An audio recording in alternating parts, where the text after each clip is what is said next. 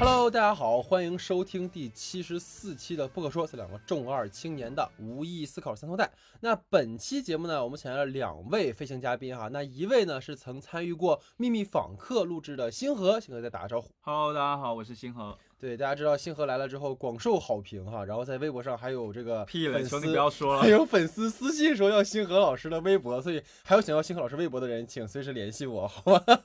对，谢谢欢迎星河哈。好，那我们的另一位嘉宾哈，可以说是我的这个直系师姐了哈，大学的时候，那她呢这个 slogan 很厉害，叫有要么不看，要么看烂阅片习惯的。编故事人的这个曹大写写姐，谢谢给大家打个招呼。Hello，大家好，我是曹大写，我是一个编剧和一个写小说的。从阅片量的角度来讲的话，我觉得我不算是一个特别合格的影视从业者。就是我从上大学的时候，应该是全班阅片量最小的，我自认为的哈。因为就是我是这样的，比起大量的观影，我更习惯把喜欢的作品反复看。反复拉片，看好几遍，然后每一次看都是带着不一样的目的，会有不一样的感受和收获。呃，因为我觉得优秀的作品会给给我们很极致的情感享受，我就很想反复享受它，或者说很想知道它为什么能做到让人如此享受。所以像我看过十，我看过十遍以上的《泰坦尼克号》，然后《请回答一九八八》也是从头到尾至少得刷了五遍吧。然后我们今天。对我们今天聊的《老友记》，我更是刷了不知道多少遍的一个剧、嗯嗯。对对，所以学姐已经把今天我们要聊的给说出来了哈。所以为什么今天会请到星河跟学姐，是因为今天我们要讨论的，其实是这个刚刚在 HBO Max 播出的这个《老友记》特别回顾片哈。然后我们的两位嘉宾呢，也都是《老友记》的铁粉，所以这一期就邀请到了二位。好，那熟悉美剧和美国文化的朋友一定不会不知道《老友记》。那这部诞生于一九九四年的美国电视情景喜剧呢，从九四年的九月二十二号一直播到了二零零四年的五月六号，共播出了十季。二百三十六集。那剧集的故事呢，是以生活在纽约曼哈顿的六位好友为中心，描述了他们十年间各自的生活、事业以及友情、爱情和亲情的故事。那《老友记》呢，是美剧史上最受欢迎的电视剧之一，全十季收视均位居年度前十，至今呢仍在全世界不断热播和重映着。那粉丝年龄层呢，也跨越了七零、八零乃至如今的零零后。那不仅广受观众的喜爱，《老友记》呢在奖项上也是拿到手软。那该剧呢，曾获得了第五十四届艾美奖喜剧类最佳剧集奖，提名了黄金时段艾美奖累计六十二次。在各大颁奖典礼上呢，六位老友的饰演者共累计获得了超过一百次表演奖的提名，并获得了共二十五个表演奖项。那在美国权威媒体《好莱坞报道》二零一五年评选的一百部最受欢迎的美剧排行当中呢，《老友记》以第一胜出。那即使距离播出结束也有十一年的时间啊，那该剧呢仍是所有剧迷心中至高无上的经典。自《老友记》播出中季到今天已有十七年的时间，那这期间呢，无数次传出六人重聚拍电影特别篇，那又无数次被主创辟谣。虽然这期间呢，老友们总会三三两两的在在美剧或者综艺上有合作。但是以《老友记》角色身份集体重聚从未发生过，唯一一次《老友记》主创重聚是在二零一六年，为了致敬曾凭借执导《老友记》第一季而一炮走红的导演詹姆斯·伯罗斯执导一千集美剧的庆祝活动上，《老友记》的五位主演参与了庆祝活动，并接受了主持人的采访。这是观众在电视上唯一一次看到大家重聚。但遗憾的是，由于档期问题，当时钱德勒的饰演者马修·派瑞并没有出席活动。终于呢，在去年疫情期间，华纳官宣《老友记》六人组会回归出演一小时限定无剧本特别限定节目。但由于美国疫情呢迟迟得不到控制，节目的拍摄一拖再拖，直到今年呢才完成拍摄，并宣布于五月二十七号在 HBO Max 平台播出。对于期待了十七年的粉丝们来说，这真称得上是活久见系列。不仅能够看到久违的六人组重聚，还能看到大家重返当年华纳的片场，以及追忆当年种种，以及重现当年剧集的一些经典场景啊、台词啊以及造型。那作为老友记的粉丝，真的是大呼过瘾哈。那今天呢，我们的节目就会以这个回顾节目为引子，和两位嘉宾一起聊一聊各自对于老友记的回忆，以及盘点那些经典的名场面哈。作为从初中开始呢追老友记的我自己，能够在我们的自己的节目里去讨论老友记啊，也算是对曾经钟爱。爱的美剧最好的一种表达喜爱和致敬的方式了。惯例呢，还是希望大家能够多多关注我们的微信公众账号 S E 的光影不污。六月呢，我们会继续关注流媒体和院线的新片和剧集。那六月《机智的医生生活》第二季、全裸监督第二季都会回归，届时呢，我们会会奉上分析和讨论节目。那公众号的具体名称，请看节目下方的简介。另外呢，还请在公众号收听我们节目的朋友，可以帮忙点击页中和文尾的广告，支持我们的工作，谢谢各位。下面进入到我们正式的讨论环节。好，那下面进入到我们的讨论环节。那我们讨论会今天分两个部分啊。那第一个部分呢，我们把它称为是从重聚节目开始。那首先呢，当然我们刚刚看完了这个呃老友记的重聚节目啊，所以想听听二位对于整个这个重聚节目的感受如何？先听听星河老师，你有什么看法？嗯，我觉得整体上，嗯，整个重聚节目其实是超出我的期待。就原本其实我。呃，就是因为之前有一些外网的评价已经流了出来嘛，我看烂番茄好像只有百分之六十七六十七左右，然后又说什么好像就是整个流程很繁琐，说什么请了很多嘉宾，比如说我记得那天听到就有什么贝克汉姆啊，还有什么防弹少年团，就觉得请了很多无关的人是要干嘛，所以我那其实是没有抱太多的期待去看的，因为我我我根本就没有当晚就看嘛，我是隔天才看，但是。看的时候我确实真香了，就是确实有挺多感动到我的点的吧。我觉得就这次重聚的意义还是蛮大的，对于我们这些老友记的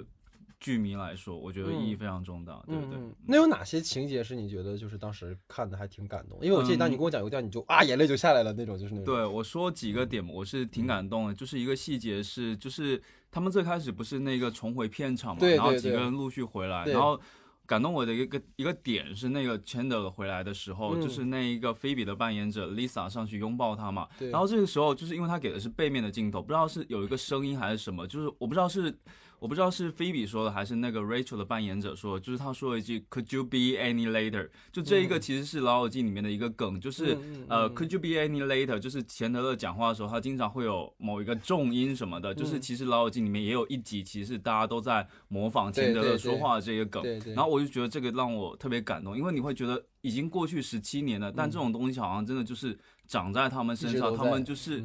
见到你的那一个瞬间，就这这个就是。直接就说出来了，就让我觉得这就像条件反射一样，让我让我很感动。嗯嗯。那还有就是有一个点是我特别感动嘛，就是其实也是那个后来我们不是中国内地的引进版删掉那个，就是有一对应该是一对百合呃呃蕾丝情侣，他们说的就是呃那个那个他说什么来着？就是让那些路人去评价那个老友记嘛。对。然后首先是那一对呃蕾丝情侣很感动。我刚开始是那一个应该是那一个短发那个那个那个 T 吧。他他说他评价老友记是说他说他觉得老友记对他来说就是说他们就像我的朋友一样，因为我没有任何的朋友。嗯。然后我觉得特别感动，因为就是真的，你观看这个剧集的时候，你会深入的感受到，就是真的那六个人真的是在你漫长的观。就是漫长的这样一个追剧的这样一个过程当中，真的是可以跟你成为一个朋友的这样一个感觉吧。然后他后面还就是引出了他的女朋友，还说了一句啊，Like every Chandler, I find my Monica。我觉得我我我自己也觉得特别感动。还有一个应该是那一个一个黑人的女的吧，她头发就是头上有很多，就绑一个丝巾什么的。她说什么？她非常感动的说，嗯。说什么？我希望就是每位老友记在每天晚上睡觉的时候都可以非常安然的入睡。嗯，希望他们内心知道，他们他们演出的这个剧集，包括说他们每个人都拯救了数百万的人，而我就是其中之一。我觉得对我来说，老友记也陪我走过一段很低谷的时候吧。嗯嗯嗯。然后最后说一个，其实我有一点比较担心的点，是因为我看整个。呃，整个节目下来，我会觉得就是 Chandler 那个扮演者嘛 s h Perry，他其实状态有一点点不好。对对，就是有一点点，你你会感觉到他身上那个能量，对，明显比其他人少很多。对。但因为 Chandler 是我最喜欢的角色，我也很担心他。就因为他，我们也知道他在剧集，就是拍摄剧集的很多季的过程当中，其实是有陷入到一些，比如说毒品或者说什么事件的，所以我。特别特别担心他，我真的希望他能够好好的。嗯，星河在说的时候已经已经眼眼睛里含着泪水了，你知道吗？没有，我我听着都要流眼泪，对对，有点要要哭下来了。就这一期可能是一期就是嘉宾们全线崩溃的节目，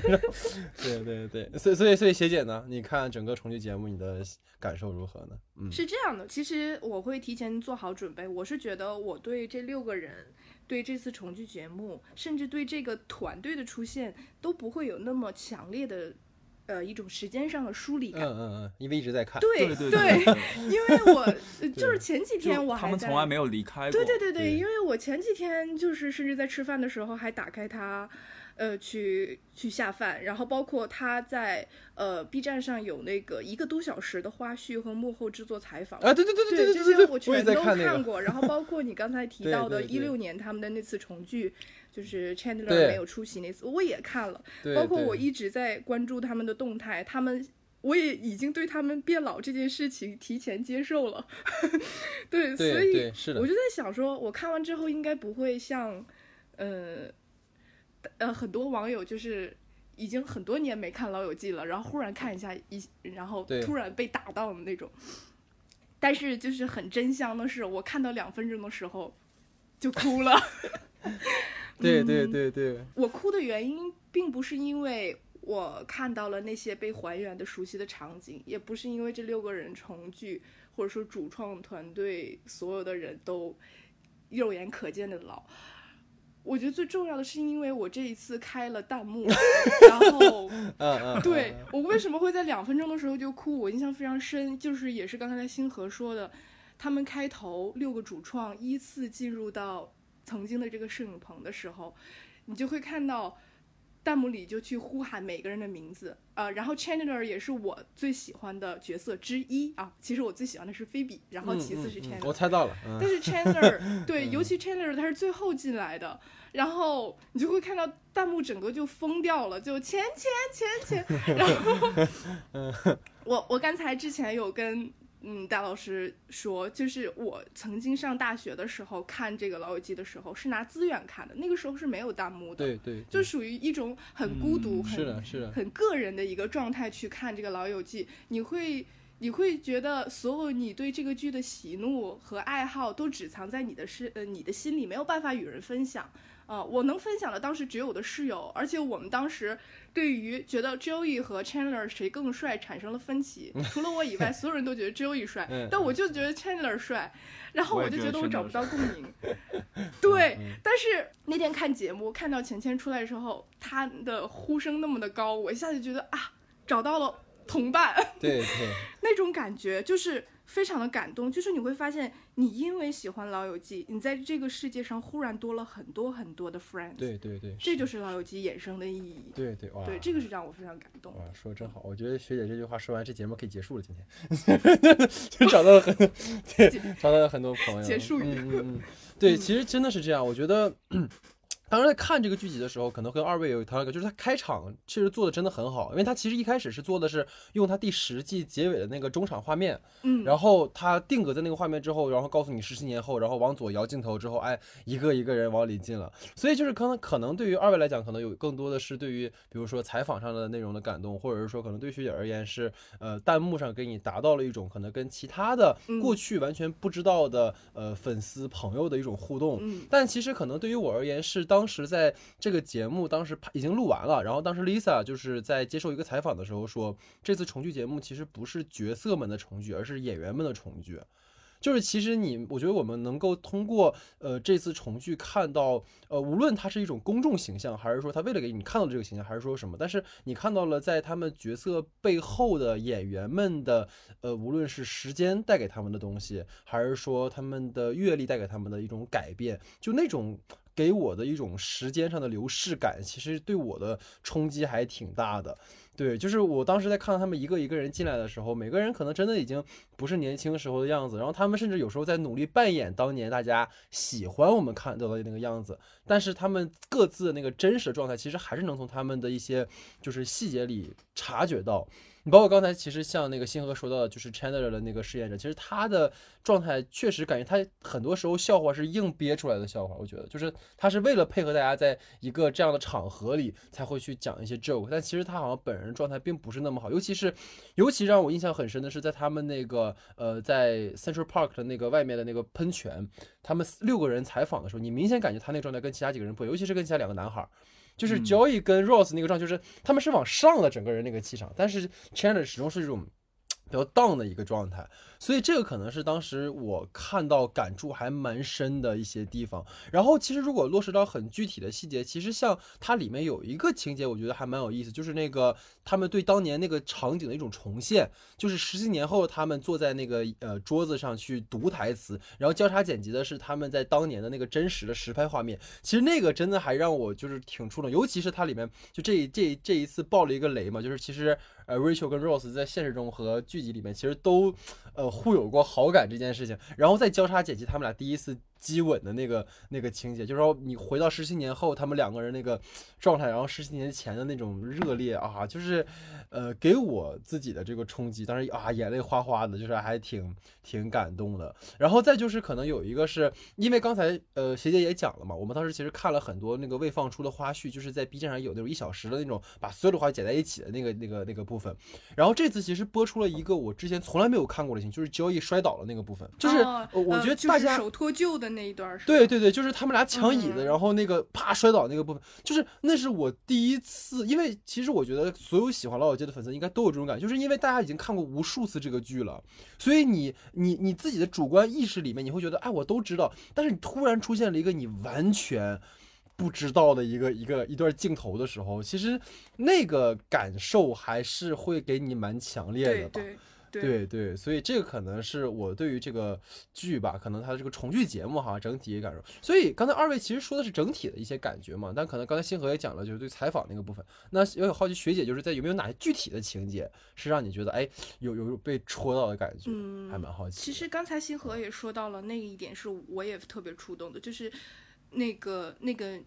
街头采访的时候的那个女孩子，她。她现在给我们呈现的一个状态就是非常的独立，非常的自信的一个女性。对。然后她有说到，呃，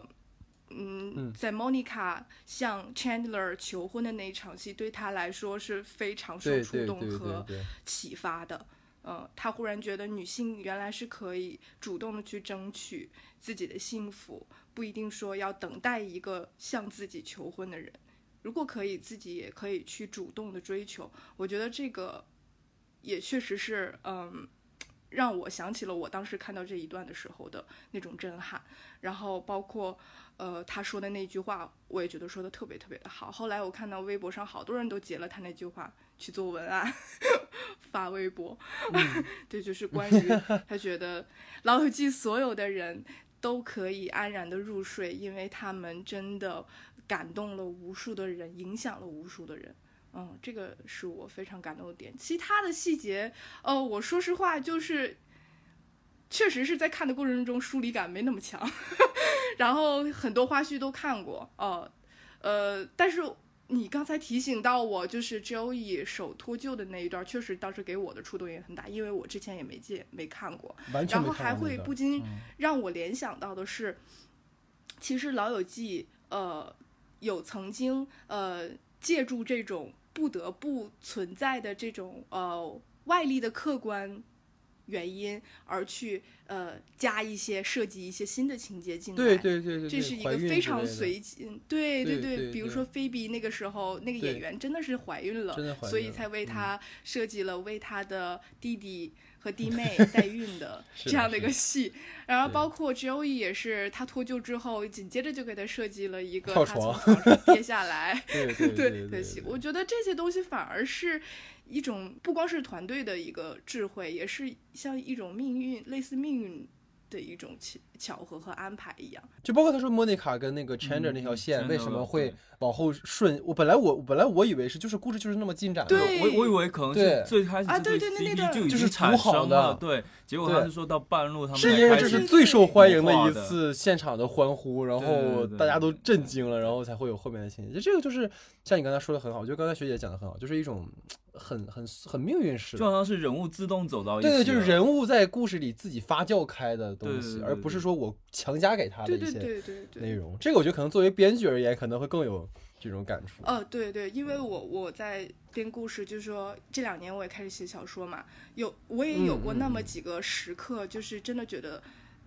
自己笔下的人物开始朝着自己。想要的方向去走，他没有在受我的控制，嗯而且我也尊重和极嗯。非常强烈的能感受到他想要那样做，哇，那种感觉是非常非常的奇妙，然后，嗯，也非常非常的幸福，这种幸福感是你永远都无法与别人去分享的，就它只存在你的脑海里，对，所以，呃，包括我后来在重刷的时候，我会发现其实。当团队之前没有让 Chandler 和 Monica 这条线存在的时候，其实就有很多命运般的台词啊和铺垫存在着，你知道吧？就是比如说 Chandler 就会说，我又不是你的 boyfriend，就是他之前是说过这样的话的，立过很多莫名其妙的 flag，都是在暗示着他们可能最后走对到这儿。你。包括他们在那个沙沙滩玩的时候，对对对，其实有一集我追你啊，对对对，包括就是他们有一集在咖啡店外那一集，我觉得应对。该就是钱德勒的颜值巅峰，啊穿了一个白衬衫，说什么超我当你的男朋友啊，什么什么什么什么的，那一集太帅了，而且他 他那个时候应该是因为身体原因暴瘦，我觉得那一集不知道是第四季还是第五季，那那真的是他的颜值一个巅巅峰，对对。对对对。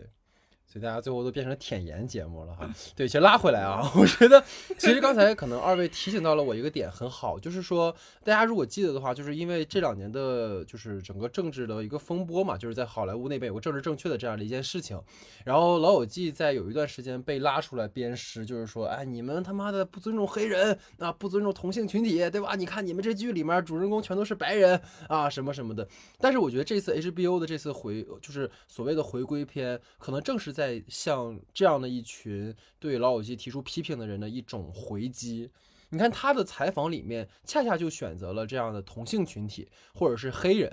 其实你会发现，真正好的故事，真正普世的故事，不是说我一定要拿一个黑人去当主演，我才叫尊重黑人。真正好的故事是说，即使我全都是白人，即使我全都是亚裔，但是这个故事能够让所有的族群、所有不同文化的人都能感受到共鸣，都能感觉被拯救了。可能这个才是一个好的故事的一个基准，而不是说我这故事里你要有个同性恋，要有一个黑人，要有一个这个什么的才才是对的。我觉得可能这个是这个可能回归节目在某种意义上讲，对于当下的很多的风潮的一种回击，因为包括大家其实看这次回顾节目就会发现，它的主创就是白人。他们当年就是几个白人朋友在一块儿说，哎，我们几个朋友哎在一块儿挺有意思，我们把它编成一个剧吧。那当时就不会去说，哎，我我是不是搞个黑人进来啊？是不是搞？你这样反而把他们那个东西给它变质，而且你会发现，其实如果真的看老友记的人，你就会知道，其实里面有很多黑人角色，也有很多，就包括 Monica 不那个 Rose 的第一任妻子就是同性恋嘛，嗯，对吧？所以这个，而且他们还去参加了那个同性的婚礼，就是其实这个完全不是什么。就是值得被去抨击的事情，我觉得这次这个剧集也恰恰做到了这件事情，所以可能这是我们对于整个呃重聚节目哈的一个感受。那接下来就进入到我们比较呃私人化的一个维度了哈，就是说呃大家也都是看老友记的嘛，然后也都是看了很久，所以我蛮好奇二位是从什么时候开始看老友记的，包括是怎么入坑的，以及有没有什么可能在生活里面和老友记的故事有一些交织的一些地方，就蛮好奇二位的一些呃经历的吧。我我入坑的原因说起来有点不堪回首。那么不堪 我入坑的原因其实是因为我高中看过《爱情公寓》，啊，对，哦然后差不多到我大学的那个时候，就是高中的时候一直都有听闻说嗯抄袭很严重这个事情，哎对对对。所以我没有特别喜欢《爱情公寓》，我先事先声明，嗯但是我看过会引起我的好奇，嗯。所以这是我会第一时间想起好友记的呃想起老友记的一个原因，嗯嗯对对对，然后第二个是因为我大学选的英语专业嘛，然后再加上其实我高中的时候就经常，其实我上课不怎么认真听，我都是通过看一些呃电影之类的来学英语口语，就是我口语很厉害，嗯但是我语嗯法很差的那种。比如说我嗯我像高中的时候，手机里面全部都是那些美剧，什么《邪恶力量》啊，或者说什么什么之类的，我都看了十呃十几季，或者说其他的之类的。明白然后到高到大学的时候，因为就是呃开始学开始学英语嘛，对嗯，就想说找一个更正宗的。然后《老友记》你也知道它有多经典，所以就是很自然而然的对会去看，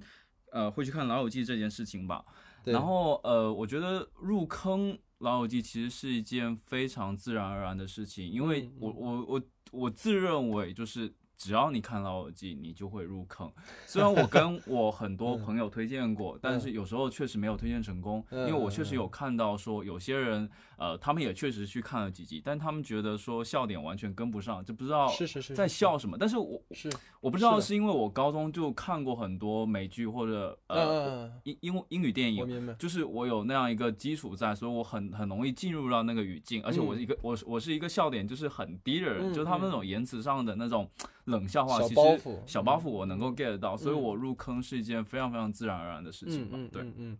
明白明白。那嗯，谢谢呢我？我如果开始看的话，其实就是大学的时候室友们都在看，然后我很自然的就跟着看起来了。啊，但是与其说是嗯我怎么入坑的，我觉得不如说是《老友记》是怎么一步一步悄无声息的在我的脚底挖了坑。哇，可以可以，嗯就是首先，《老友记》是我第一部完整追下来的美嗯剧，可以这么说，因为我之前上大学之前，其实家教还蛮嗯严的。都没有时间看国产剧，更别说看国外的剧了。我都不知道上哪搞资源。对，而且我一直以来都有外国人脸盲症，嗯嗯嗯嗯，认不清人，嗯 这个，这个也是为什么我上大学的时候就是很怕上电影史课啊之类的，或者被老师叫起来问哪个外国演员的名字啊，我就脸啊都对不上，你知道吗？嗯 所以，对，尤其刚上大学的时候，阅片量有限，有的时候适应国外影视作品的阅片能力也不是很强，一般都认不清谁是谁。但是《老友记》是我为数不多的刚看第一集就能 get 到点，并且六个人我能够区分开来的嗯剧。嗯，可以可以，嗯 对，我觉得这个完全归功于这六个人很鲜明的人设和他们每一个人特别出色的表演。对，真的是，嗯对每一个人都个性鲜明啊、然后这个是《老友记》给我的初印象。然后紧接着下一个坑呢，就是就像星河说的，你我觉得喜欢《老友记》就是自然而然的事情，就是我就那样一集又一集的看下去，然后看了一遍又一遍。我就从来都没有意识到，它竟然是一个有十季，然后有二百三十六集那么长的一个剧集。你刚刚说到这个数字的时候，我都惊到了，因为我从来都没觉得它这么长。嗯嗯嗯嗯嗯，而且还希望它可以更长。对对，对，而且我不知不觉的已经把每一集都记住了，它的名场面你说到我都会记得，就你会觉得仿佛这十年过得很短很快。然后看老剧看看老友记的时候，你也从来都不会觉得自己在追剧，不会有倦怠感，因为它就像发生在你身边的生活本身，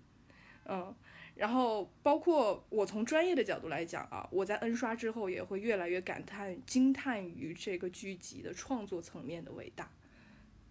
对我觉得它并不是归功于某一个方面，是剧本很好，呃，单单剧本很好。对，你就是因为我记得在上学期间啊，我们在上广播电视编导课的时候，就有那么一个课，呃，一个作业，就是要我们去翻拍，对，翻拍一段情景喜剧。当时我们选择的就是《老友记》的片段，就是 莫妮卡教 Chandler 女关于女性敏感部位 seven seven 的那个 seven 那个是吧？可以可以可以，对，然后当时我们非常深刻的印象就是，同样的文本拿过来，别人演就是不行。对，真的是完全不一样。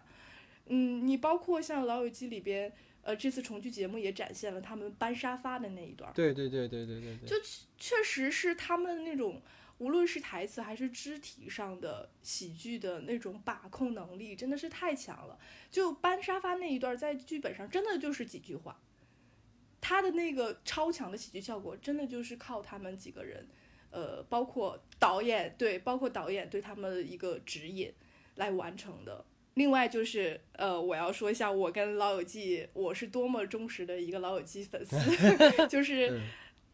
它的周边我都有，我都有啊。比如说我有他们的 T 恤啊，嗯我有老友记的雨伞啊，甚至老友记出过的两款这个乐高，乐高，我都会第一时间的去采购它。对，嗯嗯嗯前两天那个老友记的那个 Monica 和 Joey 的房子那个套装还没有出售呢，我就已经赶下单紧预售？啊，买起来。对我现在只是说没有时间拼，但是我有第一时间打开看里边的那个说明书，呃做的非常的详尽。那个说明书里边有很多彩蛋啊、有很多回忆，然后包括他也介绍了这一款套装里边，哎，我怎么成了带货的？嗯，包括这这一款这一款套装里边也会藏有很多很多老友记的彩蛋，呃，里边有那个 Joey 和 Mon 呃 Chandler 养养的鸡鸡和鸭鸭。哦，啊，还有那还有那艘船，啊，包括里边 还有啊，嗯还有那个菲比某一集送给莫妮卡和呃 Rachel 的那幅特别吓人的画，啊记得啊那个那个脸脸出来的那个那个那个，我知道，我知女人呼之欲嗯出，对对对对，嗯它这个都有，它里边呃有很多很多的这种彩蛋，哦、我特别兴奋啊。哦，很期待。天呐，对那个乐高官方这个听到的话，给我们打打钱啊！对对对，确实是他那个他那个乐高，我当时看了，确实还是这个还原度还挺高，而且他是这次是把那个 Chandler 那个家和莫妮卡那个家是完全的全都给连起来做在对对做出来了。对对对，他那个其实就跟他那个剧里面是一样的嘛，他那个布景本身也是交易的家、莫妮卡的家，然后那个咖啡厅嘛，一套的嘛，其实。对，对，所以就还是挺挺，我我我能理解你的那个兴奋的感觉，对，就是。两个我最喜欢的东西结哦合在一起，哎呀，不要太兴奋。对，对对对，哇，我们这突然就变成一个不纯粹的节目了，你看，啊，开玩笑，对对，所以所以其实可啊，如果这么听下来的话，我我我本来以为大家其实看的时间都会特别特别的长，那其实这样看的话，其实我是最长的，因为我是从初中的时候，对，因为当时是老友记刚刚应该你是真的早，对，真的是早，就是那个大概零零八零九年吧，那个时候，因为大家老友记出了一个套装的碟，然后我妈是特别喜欢看美剧，当时，所以她就有那个碟，然后当时就是那个呃出过一款，不知道大家记不记得，步步高还是什么，出过一款那种就是便嗯携式的嗯 DVD 机。就是你可以拿着它，然后你可以就是带放个 DVD 之后，你可以到处就其其实跟 Pad 差不多，但比 Pad 会厚一些。然后当时就是我妈本来本意是为了让我学英语的，因为我当时英语很差，然后对我妈本意是要学，说你每每天要看，每天你要必须给我看三四集这样的给我看。然后我开始就是大家知道的那个孩子那个逆反心理嘛，就是哎都不好看，美剧有什么可看的，就是什么玩意不懂。然后后来我发现了一个特别大的乐趣，就是我觉得里面有很多段子很搞笑。就是我真的就是大家都会记得那个就是试播集的时候，当时莫妮卡不不是那个 Rachel 穿着婚纱进来之后，然后当时不是 Rose 先说了一句我想再再婚不是吗？然后当时 Chandler 不是说我好一我好一百万嘛 I，want a million dollar。我当时就是被那个笑笑的不行，然后后来就就一直看下去，然后包括就是现在我脑子里突然能闪出来的笑点，就是当时那个 Rose 要跟 Rachel 在那个阳台上告白，大概第一季、第二季的时候，然后屋里面是他们几个朋友，就是菲比在弹琴，然后就是那个前后景的那个纵深，就是前景菲比在弹琴，然后大家特别开心，然后后景是突然有一只野猫 跳到了那个 Rose 的那个那个肩上，然后后面就啊那个，就是哦，我突然发现那个就是因为当时其实没有学过任何电影相关的知识，然后也什么其实是很懵懂的状态，但是你被他那种刚才其实琪姐说的很好，那种肢体上的笑点，就是包括就是可能一些台词上的一些幽默，然后被完全的带入进去了，然后就导致了一个问题，就是后面我都不学习了，你知道吗？就是学习热每周情高涨周末的时候要写作业，我就 对把就我会把我的数学作业放在旁边，然后把老友记打开，学英语，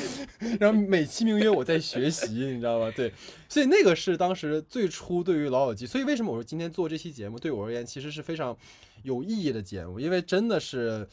跨越了可能也是对我来也是十几年的时间，然后突然能够在自己做的博客里面去聊曾经自己很私人化的一个东西，其实跟二位也是一样的。我当时看老友记的时候，我还是个初中生，我身边的朋友没有看这个东西的。我一直到我高三毕业大学，我才发现原来这个世界上除了我以外，还有人喜欢老友记这个东西其实我初中的时候也被人介绍过了啊！你也被人介绍过了，就是我初中的时候，我叔叔他们一直都在看他的嗯，因为我初中会去他们家嘛。嗯我叔叔其实年纪不大，嗯就可能就是大我一整辈那种我我十几岁的时候，他们整20才岁就是我们现在这个年纪然后那个时候我去他家，他那个时候初中就是 N P 四很流行嘛，对对，然后会用他 N P 四看电影，嗯然后我经常会看到什么有一系列什么六人行、六人行、六人行，嗯然后会想说，我操，这什么东西啊？怎么名字这么土、啊？六人行，对对对对对，你会觉得这个名字这么土，而且当时嗯我我初中生嘛，你知道，大家那个时候风靡台湾偶像剧，所以对这种其实就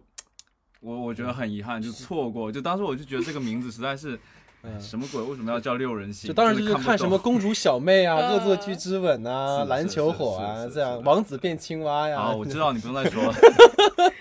对，所以其实大家好像都会有一个这么个阶段，反正就是无论如何吧，我觉得大家后来都喜欢上了这个剧。然后我其实后来对于老友记有有几件事情，其实是一一个是让我印象非常深的，是我刚上大学的时候，因为刚刚是在北京上大学，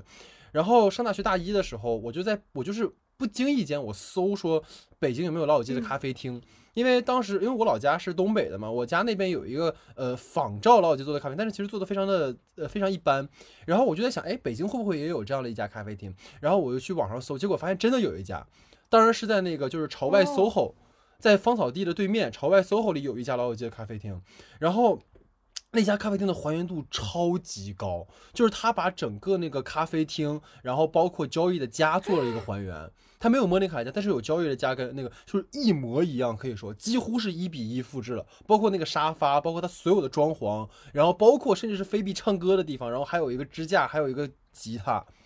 然后卖了很多周边。现在也有吗？，对，这个就是你听我说完呢，然后就是就是那个咖啡厅，而且最关键的问题是说，它每天都会从它开业到它关门，会一直在播《老友记》。然后我发现了一件特别让我就是就是触动的事情是，刚才学姐说了一句话，就是说所有喜欢《老友记》的人，其实笑点上可能都是一样的。就包括可能咱们仨看看的有很多地方，就是都他没等说那句话，我们都会笑，因为我们知道那个笑点是什么。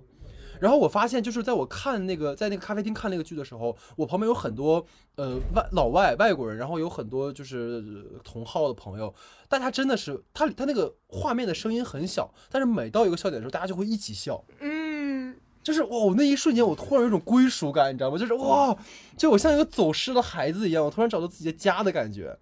对，所以就是在那那那那两年，其实那个咖啡厅是给我留下了非常多美好的回忆的。所以包括我当时。呃，一八年的时候，我们当时有一个机会去拍一个那种情景的短剧嘛，然后我就借他的咖啡厅还原了《老友记》的一集，那一集哦就是那个呃，莫妮卡当时要结婚找伴娘，嗯然后菲比跟 Rachel 去抢谁当伴娘那一集。完，我们当时拍了一个十七分钟的剧，我就用那个场景，然后我完全的还原了，因为那一集没有莫妮卡的家，只有 Joey 跟那个咖啡厅，所以我就还原了一次。大家有空可以去 B 站看找一找，就是，呃。就真的太爽了！就作为一个老友记的粉丝来讲，这个事真的是太太 happy 了，对，所以然后在刚才回回答学姐的这个事儿嘛，就这咖啡厅后来就是很遗憾，因为前两天本来我想再去一次，因为疫情一年都不怎么在北京，所以就是当时也没去。然后我前两天去想去看的时候，发现那个咖啡厅从去年大概六七月就歇业了，嗯，对，然后到今年现在一年了嘛，就是还没有恢复营业。因为我看最后一条留言是在去年的六月份，就是啊，我其实挺就嗯就挺难受的挺难受的，因为就是真的有一种。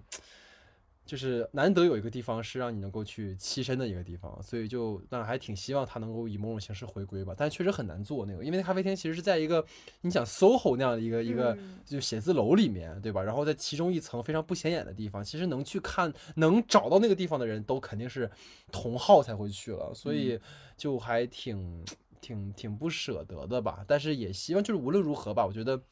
有曾经有那么一个地方，大家一起把它当成乌托邦一样，就挺好。因为我本来还想说，如果咖啡厅没关的话，就是那个重聚节目可以就是邀请可能你们二位我们一起去那儿看，你知道吗？就还挺有意义的。对，但是就是很很遗憾哈，对这么一件事情。所以就是老友记其实对真的是对我们，呃，有特别特别多值得去回忆的事情啊。所以说也是给大家去做一个分享。好，那呃这之后呢，其实进入到一个就是说大家也知道老友记嘛，就是结束了十七年之后，仍然有非常高的热度，包括 HBO Max 上线这个节目之后，无论是在海外平台，包括国内的这个我们说这个优爱腾三大哈都买了这个的版权，所以你可想而知，就是老友记有多么大的这个粉丝受众面哈，就即使到今天还有那么多人在看，所以也蛮好奇二位，就是说你们怎么看待老友记，就是在这个结束十七年之后，仍然会有这么高的热度的原因究竟是什么？想听听二位的看法。呃，我觉得我自己认为可能有这么几个原因吧。就是嗯首先其实是大家都说烂了，就是他的人物或者说他的演员真的都嗯是特别的出彩。是，另外关键是每个角色的性格都很鲜明，这一方面可能有演员的功劳，还有编剧的功劳之类的。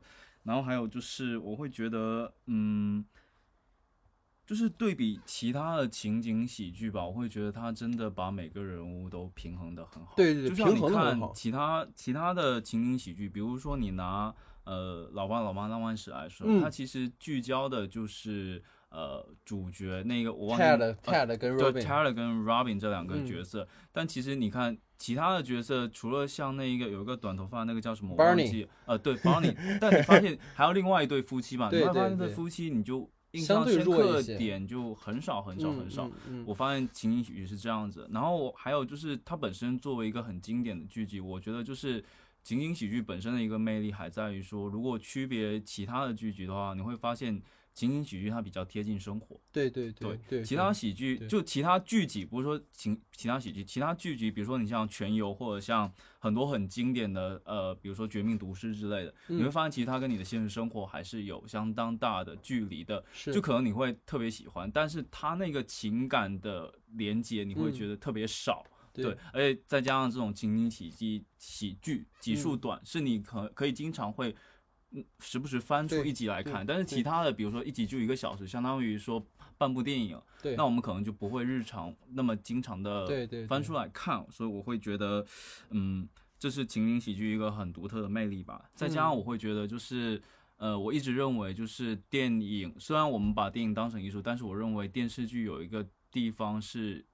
比电影更有优势的，就是嗯电视剧其实是一个长期的陪伴，对对，这是电影做不到的。就是你会发现，哪怕是一些呃你印象中质量很平庸的电视剧，或者它真的算不上好，但是你想起它的时候，依然会心里对它有一种滤嗯镜，因为嗯它真的陪你度过了很长的时间。嗯，嗯就像我自己，我我自己有一个特别的 guilty pleasure 是。嗯虽然我看了这么多看似很冷门的电影，还学的是这种艺术，但是每次只要我在 B 站点开《仙剑奇侠传》的混剪，我整个人就会哭的不行。但是当我是为了证明，但但是当我我真的是可能是大学毕业之后，我有一次真的翻开《仙剑奇侠传》重新看，我想说，我操，这他妈是在过家 家什么啊？这个拍的什么啊？这有任何逻辑可？我们没有任何想要去嘲讽粉丝的意思啊。对，不是你会真的觉得 他那个就是他没有很严谨的古装设定，没有很严谨的奇幻设定，真的但是你会发现那一批的演员，那一批你当年的回忆，对的就是特别是当他被浓缩到一个几分钟混剪混剪的时候，你真的完全受不了。所以我会觉得这是一个电视剧独有的魅力，而且就是电视剧它比电影更能够容纳一个人物，就是经年累月的那样一种成长，这是这是大多数电影做不到，可能电影需要三个小时，或者说有的电影六个小时，它能够做到这种。但是普通的电影，它可能只能聚焦一个人物一段的人生。嗯但是就像《老友记》可以直接把十年的点点滴滴记录下来，这是电影做不到的。而且你可以就是去观看它，还有就是我认我会觉得它还呃，就这么多年一直一直一直什么来着？呃。一直有这么高的热度的一个原因，还有就是，其实就是播出之后，不断有人在看，对，就是对他不一。定是说在那个时候人看，就那一批人在那一批人群里面拥有拥有那样一个热度，他其实是不断的在拥有他的观众群，不断的在拥有他的热度，对对对，所以这是我认为他之所以会这么长盛不衰的原因，对，其实我插一句，因为我觉得星河说这点很有，就是当时你会发现，就是现在国内有很多这种综艺做那种什么老剧集的那种回顾，但其实那些真的是已经很少会有人看，或者是可能会有一些死忠粉在看。但老友记真的是他在不断刷新他的年龄层，在不断有人真的在看。嗯，就这个就是包括你看，就是重聚之后，听说包括 B 站很多都在又重新去买它的版权。嗯你们知道老友记的版权很贵的。他们还愿意去买，就说明真的是有很大的受众。所以当时一开始的时候，好像是那个我记得我听我朋友说过，就 B 站那样一个。就是混剪的统计是《老友记》是国外影视里面排名最高的，对，就是包括就是你看到很多那些，就当时就采访他们那六个人的时候，就六个人讲说，哎，那个老友记当年怎么怎么，哎，对，当年有很多人看，然后当时弹幕就是不对，现在也有很多人在看，对对，所以大概是这么一个。那学姐呢？整个这个剧对于你来讲的这个热度的原因是什么？我觉得我我先有一点就着星河刚才说的，他有提醒到我，就是关于老老友记，它有这样十年的一个跨度，它有足够的载体和容量去承担一些只有时间才能沉淀下来的相关的情节和情感，这个是让人非常的动容的。就比如说，嗯，比如说我很喜欢菲比，我后面也会说到，就是菲比的那一场婚礼是这些人里边我最感动、最动容的一场婚礼，因为，嗯，这个而且这种感动是。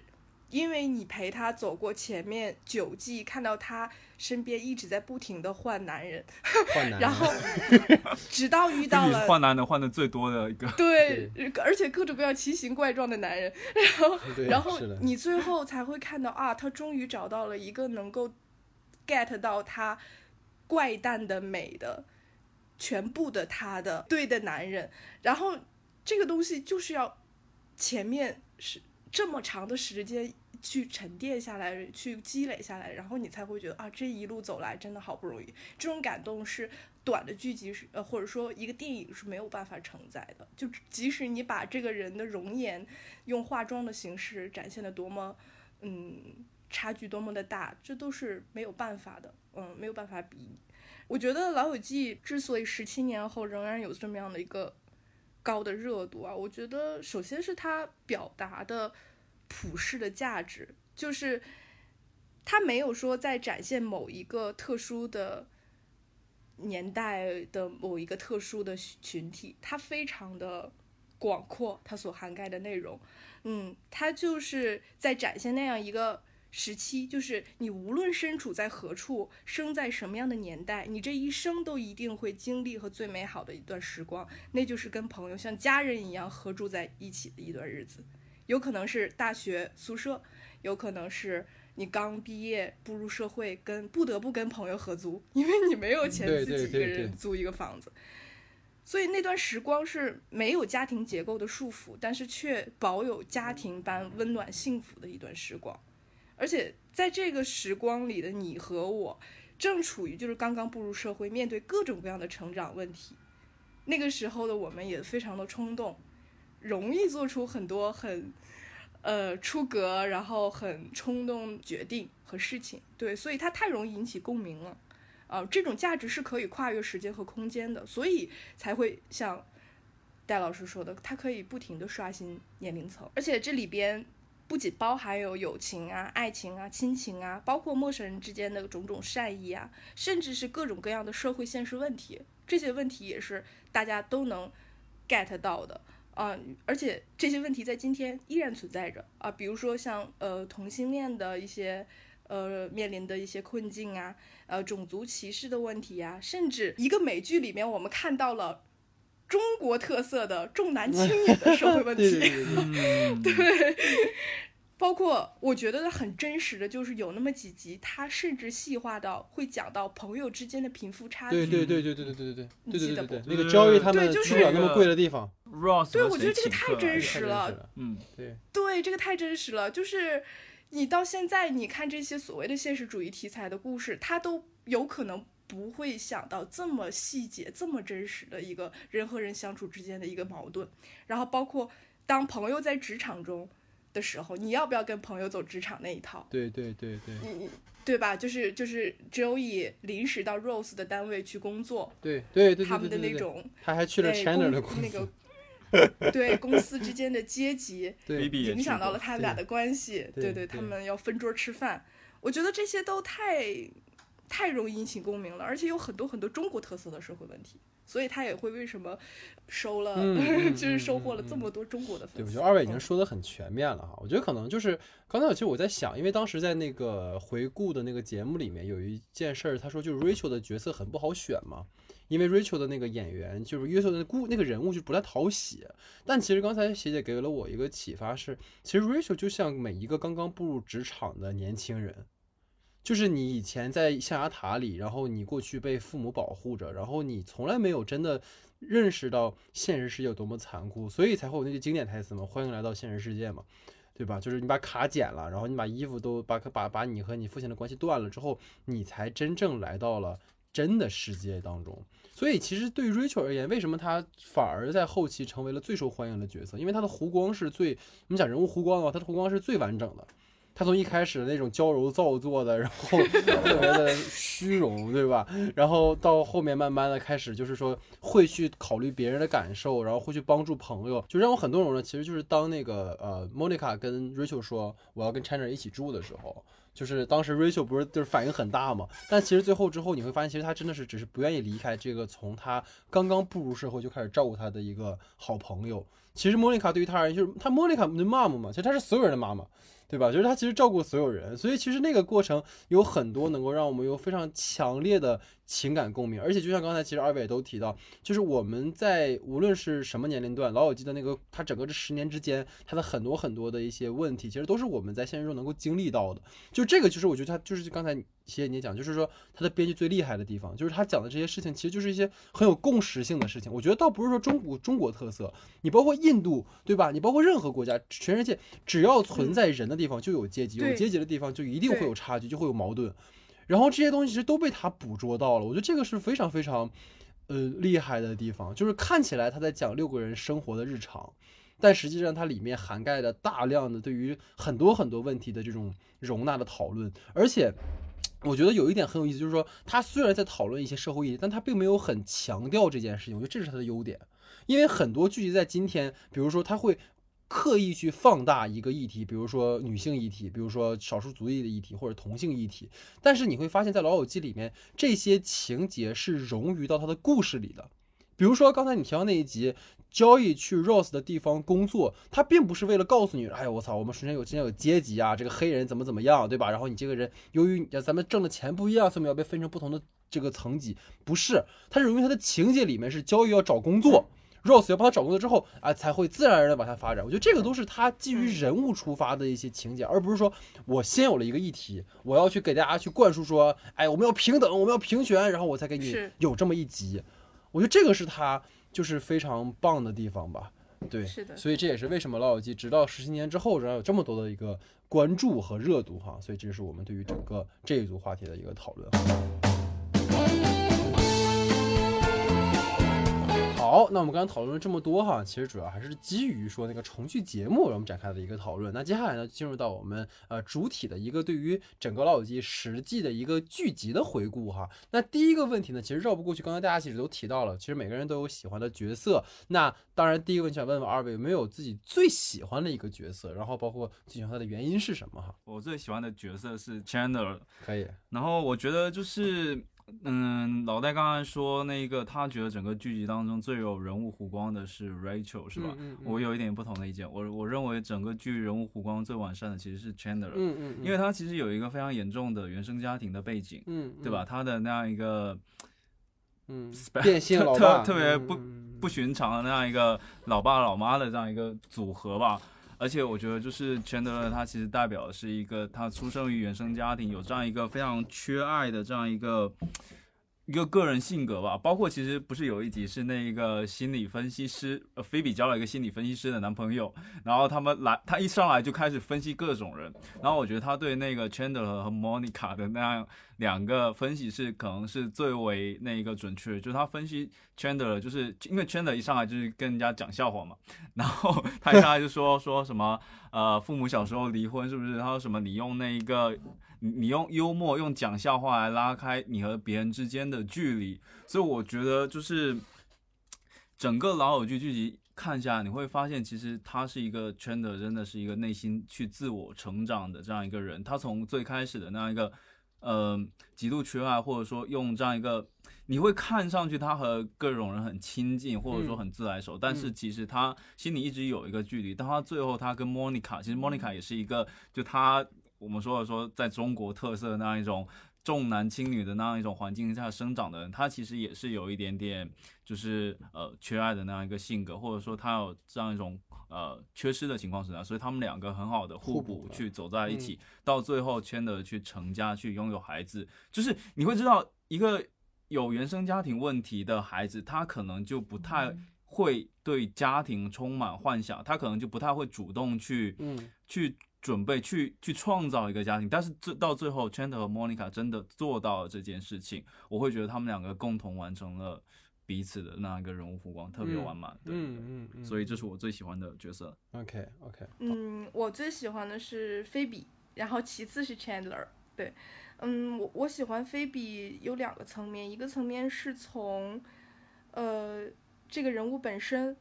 另一个是从剧作的角度来讲，就是。嗯，当我后来去学深入的研究专业之后，我就会发现菲比这个人，我无法想象这个团队一开始是怎么去想出要创造这样一个人物，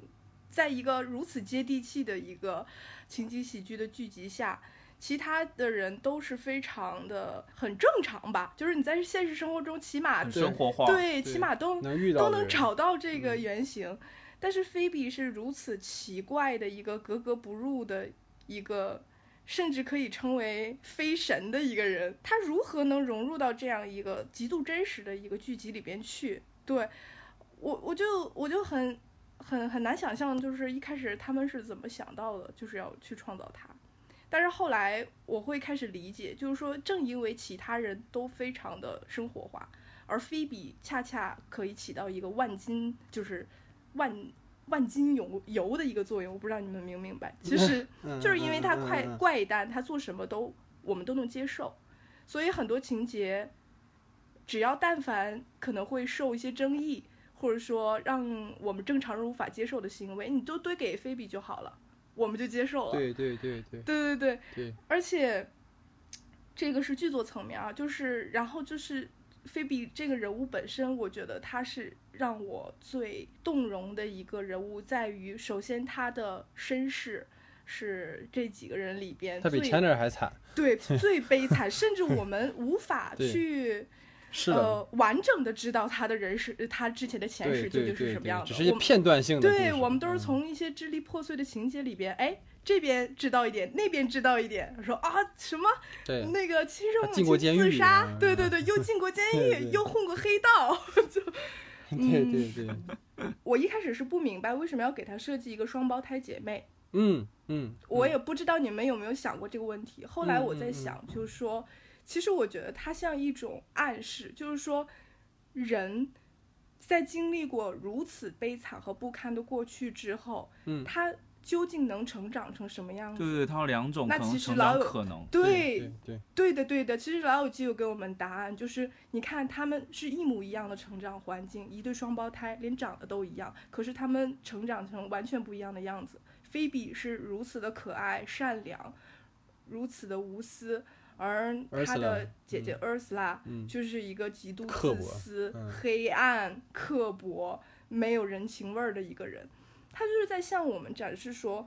虽然原生家庭也好，社会环境带给你的影响也好，它确实是会左右你人生的走向，但最终还是取决于你自己。嗯，对，取决于你你如何选择，你是选择光明还是选择地狱，完全还是选择权在你的身上。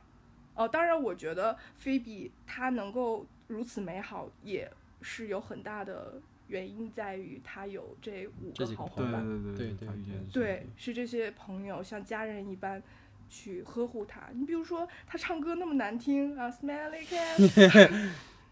但是其他人从头到尾这十年没有人正面的就提过说你唱的很难听，就即使有正面说过，也是因为生气了。对对，我们姑且就可以，就像 Monica 有一次，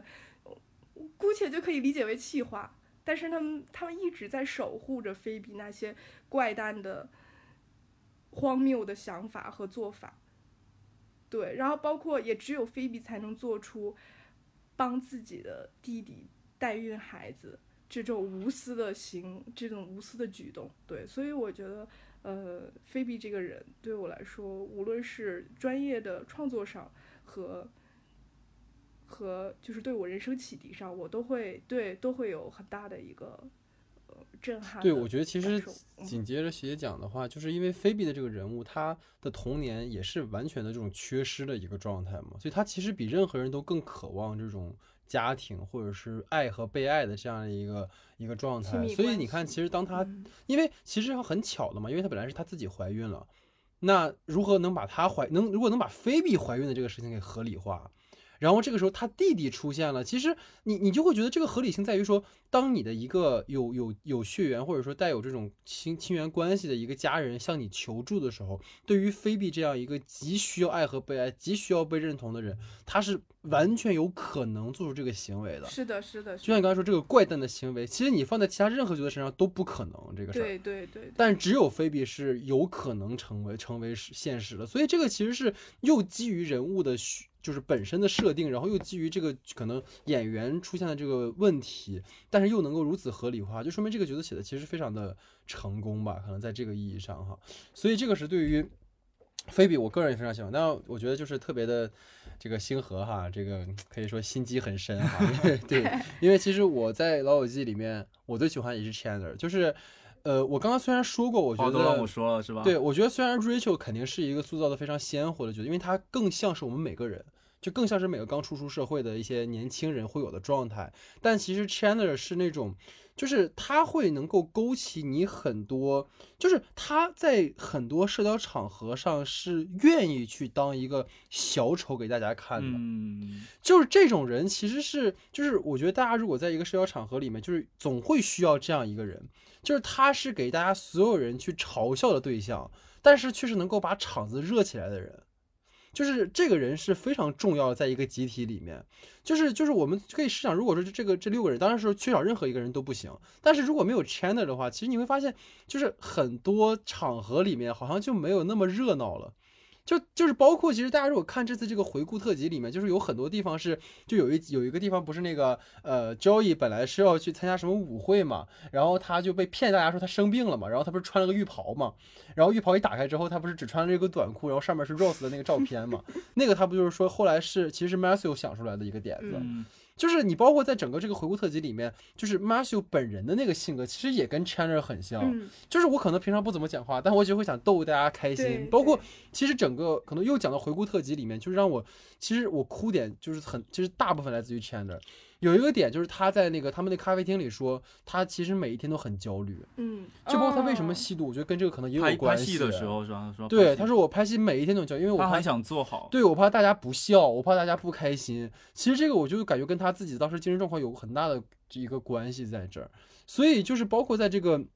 剧里面也一样，如果大家知道，就是他在有几季的时候，那个身材变化特别大，也是跟他就本人是有吸毒有关系嘛。所以你刚整整个人这个，我打断一下，他那个我听说的是药物药物成瘾啊。到底是哪个版本呀？啊，是药物成瘾是吗？对，不知道是哪个版本。我听说这两个版本我都对我也我听说是吸毒，但也有说是药物成瘾，就是在戒毒，所以所以才会有身体的变化。然后也有说是药物成瘾的，但无论如何，反正肯定是跟他的就是精神状况有关系嘛。我觉得这个，所以跟他整个就这个人物他本身带给我的这种触动还很大。然后其实就是我觉得。呃，在我很喜欢的一种剧作人物，是我喜欢那种反差型的角色，就是他的生活里和他可能个人的那个遭遇，就是 Chandler 他有很多特别个人的部分，就是像你刚才就是当那个莫妮卡跟 Chandler 说那个要邀请你的父亲来参加我们的婚礼的时候，那是你鲜少看到 Chandler 就是特别回避的人格，就是我我不要。你绝对不绝对不行，就是这个，其实在他是很少出现的一个情节，但是你能够看到这个人物，他有鲜少这样的部分，其实是让我们很多人，包括有一集说 Ch 说是 Chandler 没有哭点，你们还记得吗？嗯，他不会哭，所以他当时就是为了让大让让他自己哭出来，就是他去看了一个什么老鸡汤之类的，然后当时莫妮卡一进来，他把那个书往那个沙发上面一扔，结果就就顺到那个莫妮卡脚下了，就是他其实是很希望得到。就是集体的认可的，然后这种肯定的，就是我觉得这些东西都是让我很，而且他是一个非常善良的人，嗯，就是你交易，就是交易，某种意义上就是寄生虫，你知道吗？就是他就是个老赖，然后 就是我也没钱，对对，不不不，就是就是玩开玩笑嘛，就他就是一个这种老公老公，谢谢，对，就是千代无论交易怎么样，他从来都是愿意为他去慷慨解围的一个人。就觉得，就我们都希望有这样一个朋友，就是可能平常会说话带刺儿，然后有时候可能说话很不中听，但是当你需要的时候，他一定在你身边。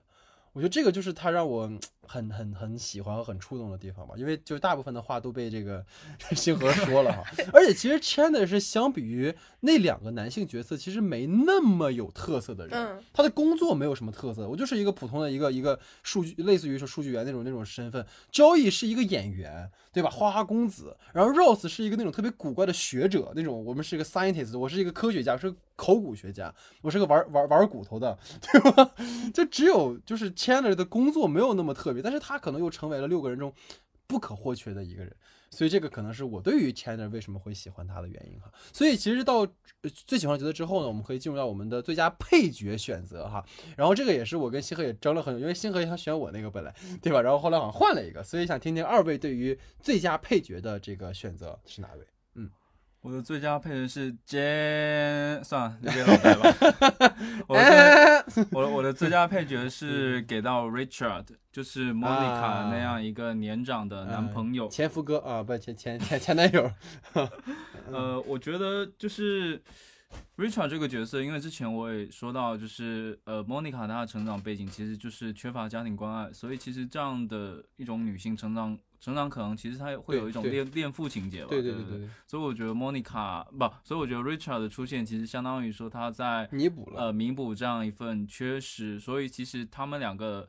我觉得也是除了钱德勒之外，和莫妮卡相对来说比较搭的一个嗯人吧。嗯对对对，因为其实他们也存在一种互补嘛，对不对？对所以我给到 Richard。嗯嗯嗯，OK，谢谢呢？嗯，你是要给到 Janice 吗？对对对对，因为我觉得你可以选没关系，因为我觉得嗯 Janice 肯定有人说，所以嗯我就自动跳过他了。我我我想说对对谢谢大家谢谢大家，其实是呃瑞比西演的那个莫菲比的弟弟和他那弟妹，我觉得他们俩啊，可以打包嗯说，就是是常是是是，那个弟妹真的是有点惊到，神那个弟奇。确实很那个。这种年龄差巨大的姐弟恋，然后又黄昏恋对，看到他们两个人接吻，然后 make out，我整个人所有人的那个反应，我操！my eyes，my eyes baby 那句，对对对对，对，然后又异常的恩爱，甜蜜，呃，而且他们的脑回路也都有点清奇，就是对对对对对对对，也敢向自己的姐姐提出说你帮我们代孕，然后 就是一个可说呢。一个敢问，嗯。一个敢答应，就我就觉得对对对，这一家人不愧是一家子。不，愧是一家人。对，嗯。都挺神的，但是你又恨不起来这两个人，你就顶多觉得这两个人有点脑子好像有个大病，但是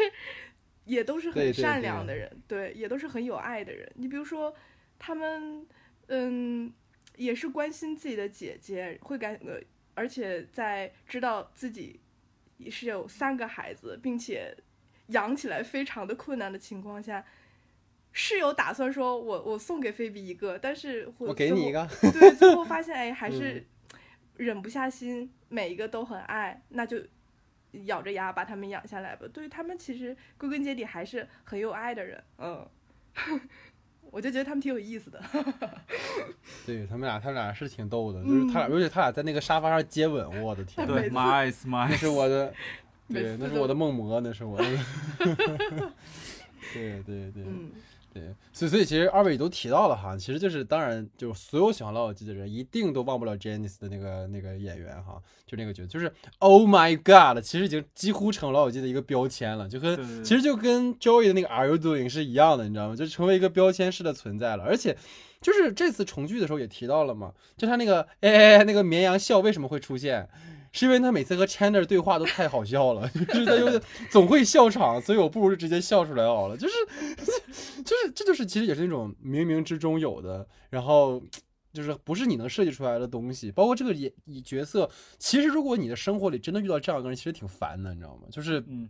但实际上，你看在这个剧里面就很就这么聒噪了一个人，你会觉得他很可爱，他每次出现你就觉得很惊喜。就是有时候，包括就是包括就是那个非呃 Ross 跟 Rachel 生孩子的那个时候，然后包括有一次是第四季的时候，Rachel 跟那个 Chandler 在那个涂手指甲的时候，然后 Chandler 说：“哎，你记得吗？还有谁是这样？Oh my god！” 就是就是这个人昨天看到那个对对对，笑死我了，就他好像成为了一个彩蛋式的一个角色，就是而且其实他也始终跟剧集里面的很多人有关系嘛，包括他跟 Chandler，而且其实我觉得第一季和第二季的时候，就是 Chandler 跟 Janice 那段感情，其实也有很强去强调，就是 Chandler 他的那个感情缺失的那个部分。嗯，就是我一方面对这那个是个妈妈，对我一方面我又觉得他妈的我不太喜欢你，但一方面我又对你有一种依赖的心理。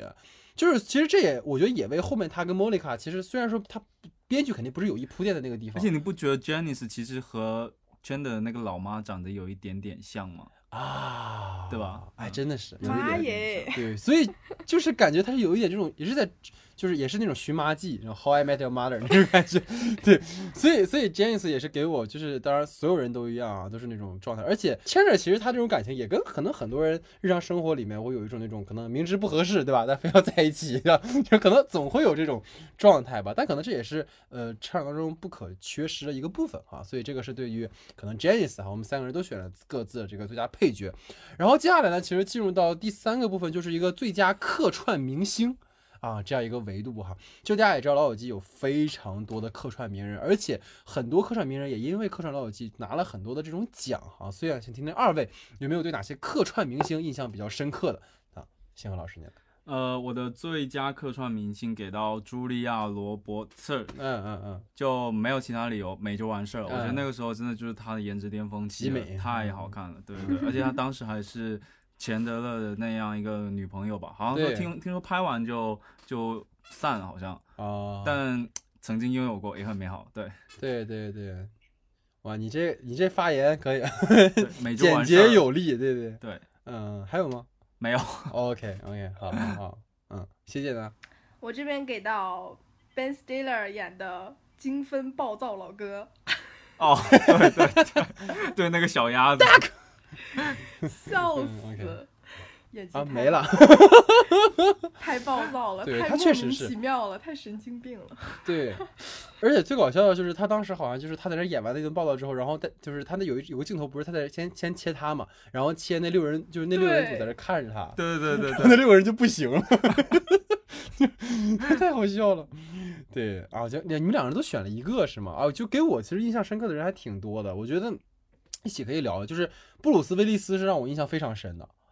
对，就是他当时演的是那个 Rose 的大学女朋友，那个 Elizabeth 的那个呃父亲嘛，叫保罗嘛。就是其实这里有个背景故事是，当时为什么布鲁斯威利斯会，因为那时候布鲁斯正属于他的一个巅峰时期，因为他是那个 Die Hard，然后那时候就是他巅峰时期。他为什么会来演这个？是因为他当时跟当时跟那个马修派瑞演了一个叫《整九马》的一个电影。然后那个电影就是当时 Matthew 就跟那个 Bruce 就是打了个赌，说如果这电影票房大卖的话，你就必须来客串老友记。然后结果就是票房真的卖，真的井喷了。然后当时 Bruce 就来客串了这个片子。然后我觉得他的客串为什么让我觉得很精彩，是因为就是布鲁斯威利斯他一直给观众们在电影中的印象是一个硬汉的形象。但是在《老友记》里面，他其实演了一个外表很硬汉、内心很小公主的一个父亲。嗯，就大家应该都记得他对着那个镜子那个说 You can do it, you can do it。”你知道你是一个男人，你是一个健硕的男人，你知道，就是就这种反差感，其实让我觉得还挺挺有趣，尤其是他在破除观众对于他的一种既有的一种印象，就这件事情其实给我的触动还蛮大。然后另一个客串让我觉得很那个的是布拉德皮特，我觉得这个其实也是一种反差，因为当时皮特跟那个安妮斯顿应该还属于热恋期，他俩那时候还是热恋期。然后那个时候就是他让却让他演了一个就是跟 Rachel 关系非常恶劣的一个一个一个人物，所以两个人这种荧幕内外这种比较吧，可能当时让我觉得这种反差。而且当时的皮特应该也是一个颜值各方面都是巅峰期，他那时候应该刚应该是演了《搏击俱乐部》了。反正总而言之就是这个也是让我印象很深的。然后最后一组其实是我觉得演技很爆棚，然后存在感极强，就是那个那个呃比利克里斯托尔就演那个当哈利遇上莎莉的那个演员和罗宾威廉姆斯那个客串。就他们俩只在开场的时候，就是大家应该记得那集是两个人在沙发上，然后就是。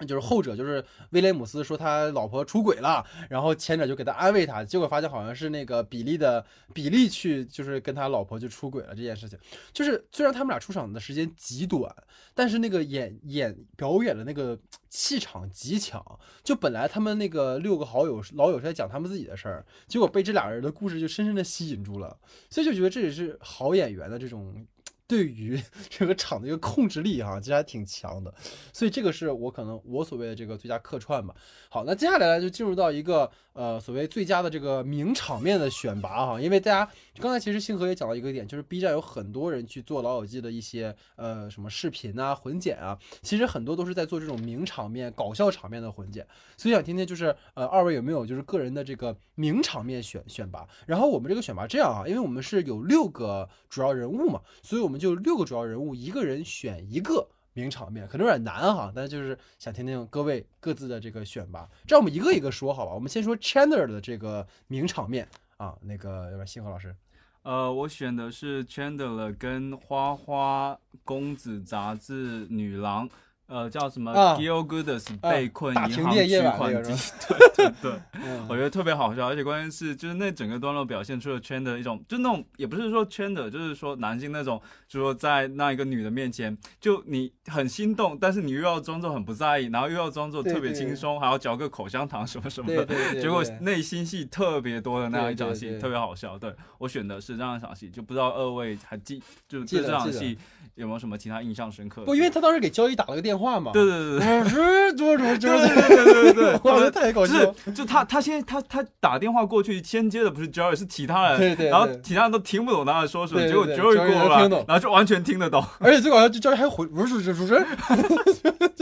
我觉得还挺有意思好笑。对，对，学姐呢？嗯，Chandler，其实我想到的都是他跟 Monica 一起的，对对对，嗯，我们其实很多都会有这种对对对，就是他都是混在比如一起。比如说他们俩，我印象最深的两场戏，就是一个是 Monica 和 Chandler 为了要不要花很多钱在婚礼上吵架。啊，哎呀，这个被你选我到了怎么办？对对对，对 对对对对，我我首先觉得他那个那场戏写的太妙了，就是剧本层面上，我在此之前是从来不知道一件事情的反转其实是通过台词就可以了，嗯嗯，嗯，就是两个人说话的方式，对，他就他就反转了。对对，哇，这个真的太妙了！就是一开始莫妮卡想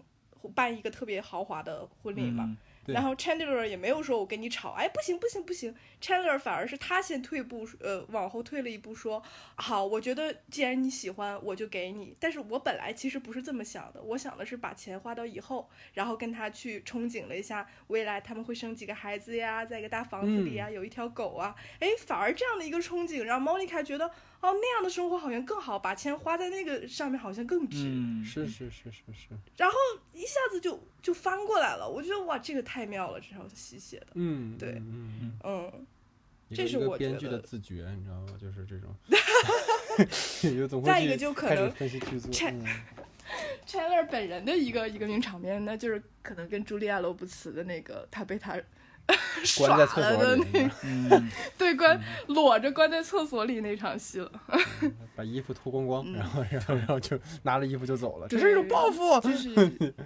嗯。一个被天女蝎子报仇十年也不不晚，对对对，不要20惹女年20人，年二十年也不晚对对对。嗯那其实我选的 Chandler 的名场面是在第十季的时候，就那也是让我觉得 Chandler 他成长到最后最重要的一个就决定性的一个一个瞬间嘛。就是当时是那个因为呃好像是由于那个档案弄错了，所以当时那个 Chandler 和 Monica 找到那个领养的那个对象那个女士，就是以为他们是牧师和什么什么，就是以为错了。结果就是最后他们俩就坦白说，其实我们俩不是你以为的那对情侣，呃，那那对伴侣，其实我们是厨师和什么什么的。然后这个时候那个妈妈就很生气嘛，然后就是我不想跟你们谈这件事情了。然后这个时候就是 Chandler 就跑出去追上那个妈妈，然后就有一段告白，就是跟她说，其实呃莫妮卡是一个非常好的人。然后他有一段话就是他说我爱我的妻子大于世界上的一切事情，然后不能给他孩子这件事情让我觉得我甚至想死。就是哇，就是你知道，就是整个实际下来，你最后到这个地方，Chandler 说这样的话，就是你包括他最经典一句台词是，他说 She's a mother without a baby，就他虽然没有孩子，他已经是一个妈妈了。我觉得就是太妙了，就是整个他整个这段戏里面，把整个 Chandler 这十季从一开始的那种缺爱的原生家庭的困境的，然后到和莫妮卡相遇，两个人热烈，到后面他承担责任，到第十季他成为这样一个很稳重、很踏实的男人，我觉得那是 Chandler 最重要的一个一个场面吧。对，然后我觉得这个可能是一个非常非常重要的一个一个戏哈，所以这个是我选的名场面。好，那下面进入到 Rachel 的名场面啊，听听二位对于 Rachel 老师有没有哪一个是你们觉得非常棒的一个一个场面？呃，我选的 Rachel 的名场面是 Rachel 的出场，我觉得基本上就是这个出场，我认为是我在所有影视剧里面看到的一个，就是你会觉得他很随意，但是那样又随意的特别贴切。你说门一开，说什么 I just wanna marry again，然后 Rachel 就出现了，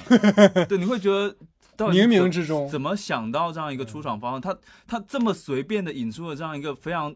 就是核心的角色，对对对，这么的轻而易举，而且就是编剧在那样一个，就是这是从剧特辑，编剧也说说 Rachel 出场，包括 Rachel 人物形象是非常重要的，因为我们知道 Rachel 在刚开始其实是不讨喜的一个角色，你也可以看到，就是整个第一集他所说的话没有任何一句是讨喜的。对对吧？他对 Ross，他对 Monica，包括说，他他说为什么你你你订婚宴都没有邀请我啊？他说结果你现在来找我 是吧？包括他跟他老爸打电话，你会发现那样一副娇生惯养的那样一个对大富家小姐的脾气，通通都是不讨人喜欢的。但是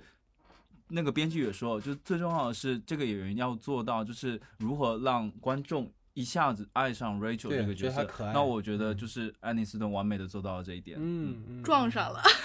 我选的也是这个。嗯，对，啊，真的吗？因为确实，说实话，Rachel 这几个女孩子里边，我确实是也肯定是，呃，算相比之下不太喜欢，就是因为她身上的缺点太真实了，有的时候会感觉被扎心。对对对对对，嗯，但是我我说一个他跟那个菲比跟 Rachel 一起的吧，我觉得很好笑，然后记忆犹新的，就是有一次菲比为了阻止 Rachel 的飞机起飞，然后随便嗯胡编乱造了一个飞机没有左 flange 的一个事情，啊，结果整个飞机的人都下飞机了。对。对对对对对对对对，我觉得那那场戏特别的扯淡，然后呢就很荒谬，但是又非常符合就是人的那种心态，对，那种耸人听闻的那种，忽然就变成菲比的名场面了。哎，不好意思，我我我这里边列的太多了。对对对对对对，嗯，对我其实是我觉得 Rachel 也有很多很多名场面了。我觉得有一个让我其实还挺触动，就是 Rachel 当时有一次他们在看那个就是 Rachel 莫妮卡他们高中的一个录像的时候，嗯。然后当时不是就是其实 Rose 是暗恋 Rachel 的嘛，但是因为他不敢告白，嗯。所以他当时那个 DV 的那个录像，最后是他爸爸拿着那个录像，就是对着那个 Rose，本来已经做好决定了，拿着花准备去跟那个呃 Rachel 告白，结果 Rachel 他们就已经跟他的男伴已经出去了嘛，然后就是落到了 Rach 就是 Rose Rose 一副特别沮丧的面孔上，嗯还有一个爆炸头，然后爆炸头，对，然后那个时候就是啊，我特别喜欢的，当时 Rachel 看完这一段之后，她回头看 Rose 那个部分嗯啊，我觉得那个是非常有名的一场，就是他们俩的那种，也是隔了十几年了吧，或者是那种感情，然后啊，原来你曾经对我是这种这种情感，然后两个人哇相拥而吻，我觉得那个其实对我而言是一个蛮有有有印象深刻的一个场面吧。然后还有一个其实是。因为刚才就学姐主要是说了个菲比嘛，所以我再补一个 Rachel 的，就是就是大家还记得 Rachel 刚生完孩子那段，其实她是一个处在一个情绪不太稳定的状态，所以那段发生了一个很荒谬的事情，就是 Joey 就是她误以为 Joey 要跟她求求婚，对，然后其实那一段你能看到的一个就是完全不一样的 Rachel，就是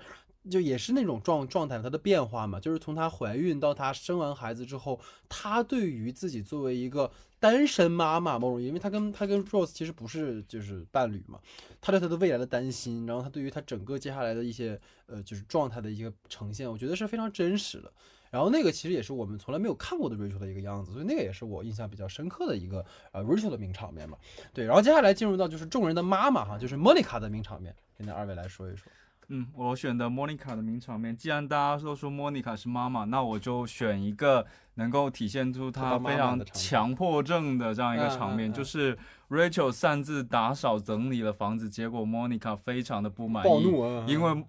也没有暴怒，人家非常的那样一个保持了一种嗯基本的礼仪，保持一个人的状态。对对对对，就是他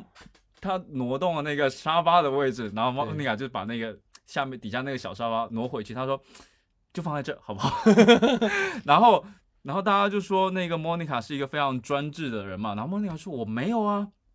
然后大家就开始就是那那那一场大概也是所有人都在嘛，嗯。然后每个人就开始轮流的发言，就是说讲一个非常极端的让强迫症难受的情景，然后就是看 Monica 的状态，结果 Monica 非常非常的受不了，对对对。对对，那个集特别好笑。嗯，对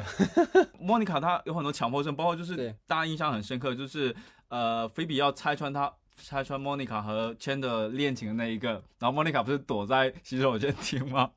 然后后来 Chen 的进去，他说：“你不会连洗手间也打扫了吧？”他说：“当然。对，就是强迫症。而且我其实印象很深是有一次那个 Chandler 就是在跟呃莫妮卡住在一起，他也是收拾了一次家，然后他 Rose 进来说：“你是不是把什么东西动了？”然后 然后他们整个那期就是在担心这件事情，你知道吗？你让我印象还挺深的。对，Monica 的火鸡头啊，哦，太经典了，完了。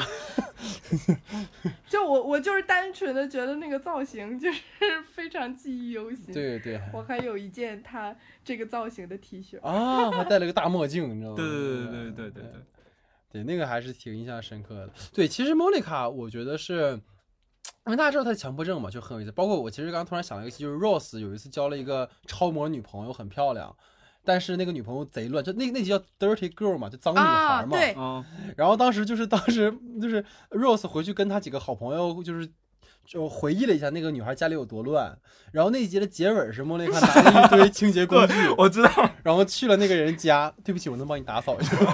就我觉得那个也是一个，就挺有意思的那个情节。然后呃，我觉得有有一段是挺有意思，就是那个莫妮卡作为厨师，然后到一个那个地方工作之后，她的同事们都很挤兑她，就很排挤她。然后当时他就让交易来表演一个挑事儿的下属，就是我把你开除了，然后我以就是什么，也就是让我感觉我很有很有排面啊之类的。然后结果就是那一集，就是他把就是把他排就赶走之后嘛，然后所有人都对他开始那个了，就觉得其实莫妮卡那个部分的状态，就是他虽然在家里面是一个很强势的有洁癖的人，但是他的职业上他其实是有非常高的那种荣誉感，嗯，就他是不希望别人对他的专业有任何的这种对对，这种这种所谓的侮辱啊，就是我明明是个能做好的人，为什么你要这样对我？我觉得那个很要强，很要强。我觉得那是把莫妮卡这个部分的性格其实凸显的还挺极致的一一场戏吧，那是莫妮卡的一个部分哈。然后菲比的这个名场面哈，听听二位的这个说法。这个我觉得让先让学姐来讲吧，毕竟是她最爱的这个。也可以也可以啊，学姐你来哎呀妈，那那老多了。啊，嗯，我说一个菲比和 Rose 进呃针对进化论进行辩论那个。啊 嗯嗯对他把一个那么坚信进化论的一个古生物学家几嗯，句话就给怀疑了，辩倒了，受到怀疑人生。然后最后，对，最后还杀人诛心的说，我以前至少还挺尊敬你的，因为你有坚守的信仰，但对对是现在对对对，你居然还侮辱他，信仰崩塌了，对对对对对，我就觉得侮辱性极强。好，我选的菲比的名场面是，呃，菲比的银行账户多了五百块钱那一集，哦，就是他刚开始那一个应该是就是那集应该那集刚开始就是菲比来到那个咖啡厅，说他那个银行账户多了五百块钱，嗯。然后 Joey 就说就留下来嘛，他说，然后菲菲比说不行，然后这个时候 Rachel 刚好端咖啡送过来，嗯嗯嗯，就听说了这个事情，Rachel 就说，他说如果你花了，那就会像购物一样，是不是？他说 If you spend it, it will be like shopping 什么什么，因为他前面有一个 stealing 这样一个呼应嘛。然后这是，然后菲比就呃举了一个例子说，如果我去买鞋的话，你知道我穿上那个鞋子，每一个声音听到都是什么？说 Not mine, not mine。那如果我快点走上、啊 Not not mine, not not mine，那个特别好笑。然 然后最好最搞笑的还是就是后来他那个去跟银行反馈这件事情，银行又给他打了七百块钱。啊，对吧啊？然后最后他忍受不了，就把这七就加了差不多一千块钱1000多左右，嗯。啊，不是是给他五百，没有给他一千，就两次嗯。刚好是一千，给然后把这一千块钱给了那样一个路边的一个流浪女，嗯。然后流浪女就说，我总得给你点什么，就买了一瓶类似芬达给她或者什么 soda 给他，嗯。然后喝，然后结果里面有一个手指头。然后手指头他他最后又去那一个反馈这件事情，然后那一个大概是那个商家吧，又给了他大概是多少钱来着？呃，又给他七百块钱，对，还七千块钱，七千块钱。嗯然后最后他把这七千块钱用在那一个浪圈的戒烟身上，就你觉得这这这好像只有菲比能够遇到的事情，能够做得出来的事情，包括他捐给把那一千块钱捐给那个流浪女，哎，干点啥不好呢？对对对对对，啊，其实菲比真的有特别多的名场面，就是特别特别多的让人捧腹。就是就是大家记那个 Chandler 去那个买戒指的时候，然后菲比其实不是砍价那段，是菲比当时就是为了让自己，就是他去就是让那个店员给他把所有东西全穿上了，你们还记得吗？就是他戴了一个皇冠，然后拿了一把猎枪，然后身上戴了无数的首饰，还有好几个项链。然后那个时候突然发生了一个什么事儿？就是 Chandler 本来看好了一个戒指，让那个菲比帮他看着，结果菲比光顾着臭美了，然后就忘了，结果那个戒指就被人买走了。嗯然后当时菲比就冲出去了，结果被那个栏杆咔给卡在那儿了，然后菲比就举起枪把门打开，就 就那个其实让我印象还挺，就是这超级。捧腹的一个情节，然后就是还有就是，其实让我觉得很感动的菲比的一场戏，就是她生下她那个弟弟三胞胎的时候，就是他抱着孩子，就那三个孩子，他看着的时候，就是就是刚才其实我觉得学姐说了很多嘛，他的那个破碎的原生家庭啊，包括他悲剧的童年，到这一刻，他其实获得了某种真正意义上的温暖，因为是真正出现了跟他有直接血缘关系这样的一个孩子，所以就是能够让你有很强的，就是对于这个人物的一个某种意义上说的一种回归，或者对他的一种感动的呈现吧。所以这个是菲比的一场戏啊。然后交易呢，听听二位的这个名场面。呃，我选的 Joey 的名场面是 Joey 在给阿尔帕西诺当屁股替的时候，自己、啊，自己疯狂加戏，对对对对对对对，给他的屁股疯狂加戏，这这真的跟 Joey 的职业有关，也跟这个人真的是有点对 拿鸡毛当令箭吧。对对对对对对。第第一次出现了这么有名的人，然后是当屁股 PT，对，关键他屁股还要非常的生动，我要怎么表现这个？对他做很多心理的那一种对对心理戏，我觉得实在是有点，就说也平时也没见见他在表演上面有多用功。过，文屁嘛，不是吗？对嗯，OK。，Joey，呢？我又想到一个，就是他去给表演培训班当老师上课，然后结果他的学生抢了他的角色。啊对后期的那个，录取了。对对对对对，而且关键是他还是以一种就是往坏的地方那个教，对结果那对对个学生反倒那一个，对对，就是本来想干一件坏事儿，结果还把自己给耽误了那种。对对对对那种那种 Joey，我有一点还印象蛮深的，就是他为菲比怀孕的菲比吃醋吃醋。啊，对对对对对对对，我觉得对于他而言是很，嗯，就是太太大的牺牲了，简直。对他们不是就交易最经典就是不要抢我的食物嘛，那不是那个就是。不要抢交易的对食物啊！不过你其实我觉得学姐提到，就是也是跟我的名场面有关系。我觉得她的名场面也是跟菲比相关。就是大家记得，就是在菲比她发现自己过的不是三十岁生日，而是三十一岁生日的时候，她不是很沮丧嘛？说她自己还没有一个完美的吻，然后我包括我还没有跟葡萄牙人认识，然后当时她就很伤心，自己就走了。然后这个时候交易就追追出来，然后吻了她一下，然后说自己说这是一个完美的吻吧，然后还说就是我有十六分之一葡萄牙人的血统。就是这是鲜少，就是交易非这交易有非常多暖的情节，但我觉得这是他非常就是很戳我的一个部分嘛，就是因为朋友之间嘛，然后他就是想要帮朋友弥补这个遗憾，但是他没有别的办法，就是言语上的这种呃就是安慰其实很苍白嘛，然后他这种就是又有点蠢，对吧？又有点可爱，但是你又觉得就像我说的，就又像是交易能干得出来的行为，但是又让你觉得哎非常的很贴合这个角色，包括他们人物的关系哈，就这个是交易哈，我觉得很戳我的一个名场面吧。然后最后就是 Rose 哈，就是这个玩骨头的博士哈，有什么名场面？听听二位的这个说法。呃，我本来选了对，是吗？我反倒想，就是 Rose 其实是我比较无感的一个角色，所以我想、啊能想起来的不少，呃，不多。嗯。然后我我刚刚我最开始想到的一个是那个 Ross getting tan tanned，就是他、嗯。他去那一个要要把自己的皮肤喷黑的啊那个场景，结果对，因因为因为他本来是只想喷可能是胸部啊，对或者是或者是脸部以下，结果把自己的脸整个也变得那变成黑色对对对，没有把握好那个节奏。对。还，有刚才就是讲的时候，我想到一个是 Ross 跟 Rachel 的，就是嗯呃，Rush 跟 Ray 跟 Rachel 在天文馆看星星那一场，啊，是的，我觉得这确实是很符合那个 Rush 这样一个科学家的身份吧，对。一个科学家的浪漫，理科男，对理工男的浪漫，理工男的浪漫，对对对对对对，很独特。OK，我觉得 Rose 的名场面都是跟他臭美有关系，他一臭美必出事儿。刚才星河说了美黑，我想说的是他美白牙齿的那个。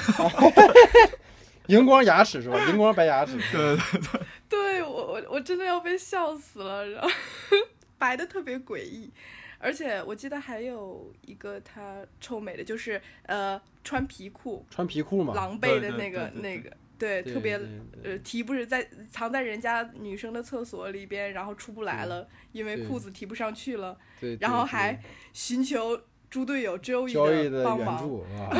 绝了，一个敢提议，一个敢也敢做，对 对对。对对对，就是你会发现周一的名场面都跟他不是 Rose 的名场面都跟他臭美多少有点关系。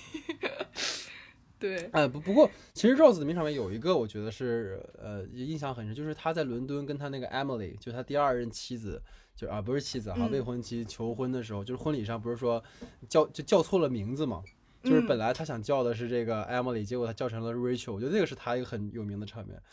就对还有一个很有名的场面是，哎，是他在跟那个亚裔女友，他在比较是比较哪一比较哪一件女友跟 Rachel 来着，啊，然后说了一句 She's not Rachel。亚裔啊，对对对对对对对对对对，哦，是亚裔那一集对吧？对对这也对对对是其实跟他叫错名字是 R 异 R R 嘛，异曲同工的，对对对对对对对对。好，那在这个名场面之后呢，进入到我们的最后的一个小部分，就是关于这个 CP 名场面和最遗憾 CP 的一个选拔哈。所以想听听二位有没有什么关于 CP 的名场面哈？其实都是和这个剧里面的情侣有关系的。呃，关于 Ross 和 Rachel 的名场面，我选的是这一次重聚特辑也提到，就是原本我看的时候，就我印象印象中，我追剧的时候是没有被这个段落打动到，至少他没有给我留下太大的印象。但是在这样一个重聚特辑的时候，他突然重重现了这样一个段落的时候，我我我整个人就被感动到，就是、呃，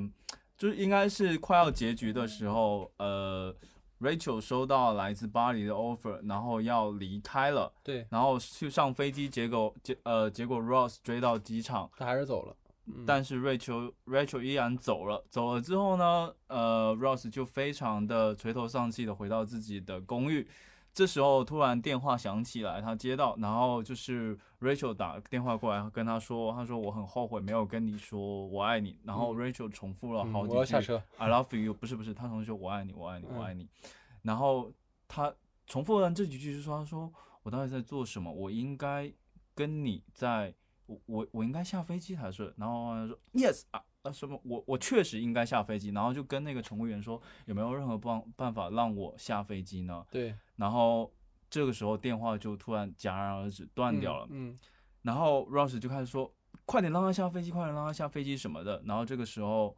他到 Ross 就问说：“他到底下飞机了没有？”这个时候传来一个声音，就是说，就是 Rachel 站在背后说：“I got for the plane。”嗯嗯，对，然后你转身看到 Rachel，你就会觉得，因为他给你有有有样这样一个错觉，就是他会让你觉得你接到电话这一刻，Rachel 好像在还在飞机上，嗯，或者说还在路上，至少他不可能马上出现在 Ross 对面前。是但是那一转身，突然 Rachel 就在他面前说了这样一句 "I got for the plane"，你会觉得那真的是一种对，你你真的跟 Ross 是非常同时间的觉得喜出望外，被惊喜到因，为他镜头给的你也是先是对 Rose，对然后对对摇过去的那种状态，就嗯特别我我选的名场面是这个。嗯嗯嗯嗯，OK，学姐呢？呃，我其实刚刚就说到了这个《老友记》里边所有的婚礼里边，我最喜欢的是菲比和 Mike 的那场婚礼，就是在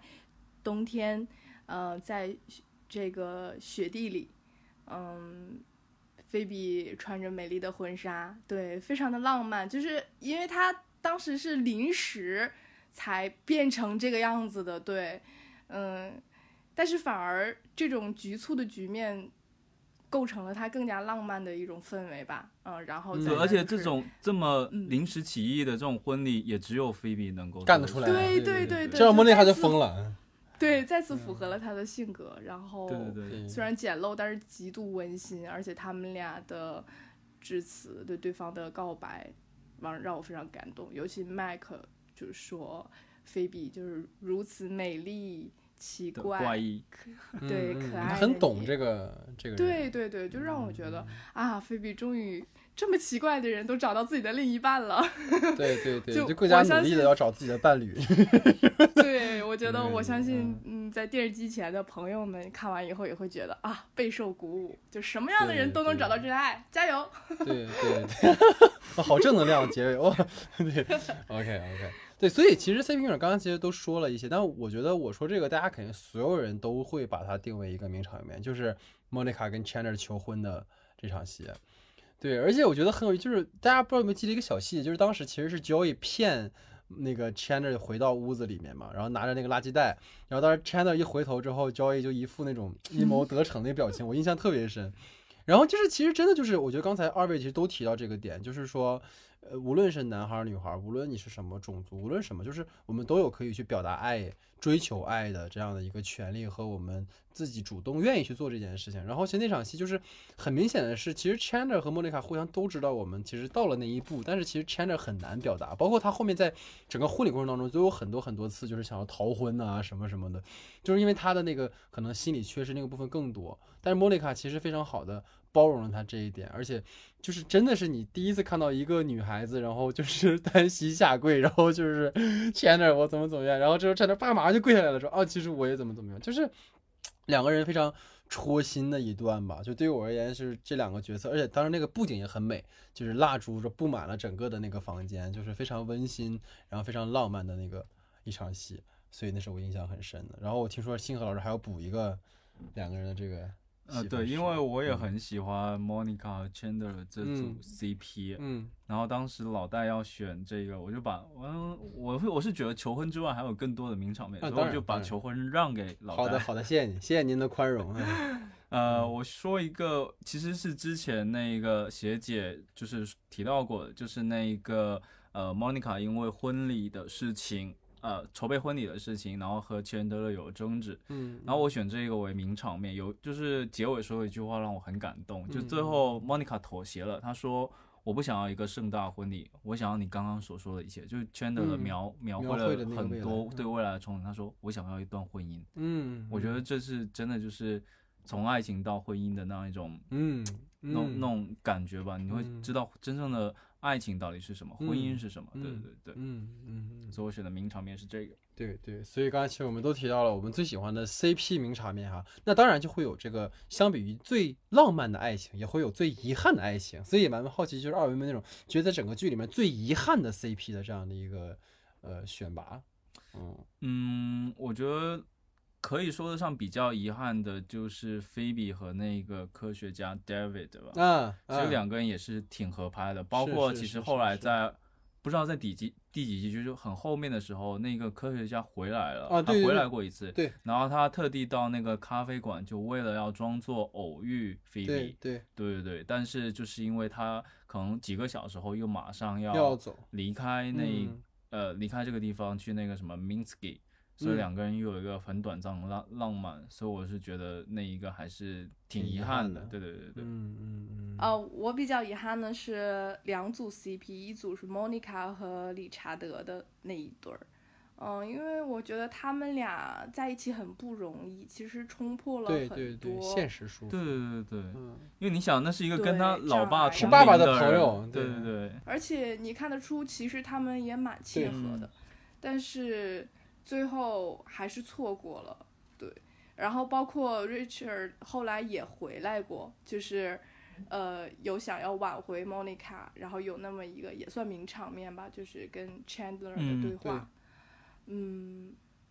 那一次 Richard 是真真正的就放下了，然后想要把他郑重的嘱托给 Chandler，那场戏我也非常动容。对，然后也觉得很遗憾，然后你也同时也会为莫妮卡而感到喜呃高兴，就觉得她其实很幸福，她有两个都这么优秀的男人，都这样深深的爱着她，对。然后还有一对儿，我不知道你们记不记得，是 Chandler 和 Cassie 哦，是这样，我知道就是演员那个演员女友曾经出轨过，对。对曾经出轨过周对易，后来又出轨了 Chandler 的一个女孩子，但不知道为什么，就那一段儿，我首先我感受到 Chandler 是真的动情了，他真的很喜欢那个女孩子，他他跟他的当时介于，因为还有周乙挡在中间，两个人的那种那种心灵相惜，Chandler 的那种嗯纠结，他一方面又不想对不起朋友，但一方面又无法控制自己内心的爱对意。有好几场戏我都觉得非常非常的甜，又非常非常的虐。就是比如说他在大街上老远看到 Cassie，然后追过去，嗯，不顾一切的奔向他，酷然后只为假装偶遇跟他打一声招呼。但其 对，但其实自己已经狼狈不堪。还有就是他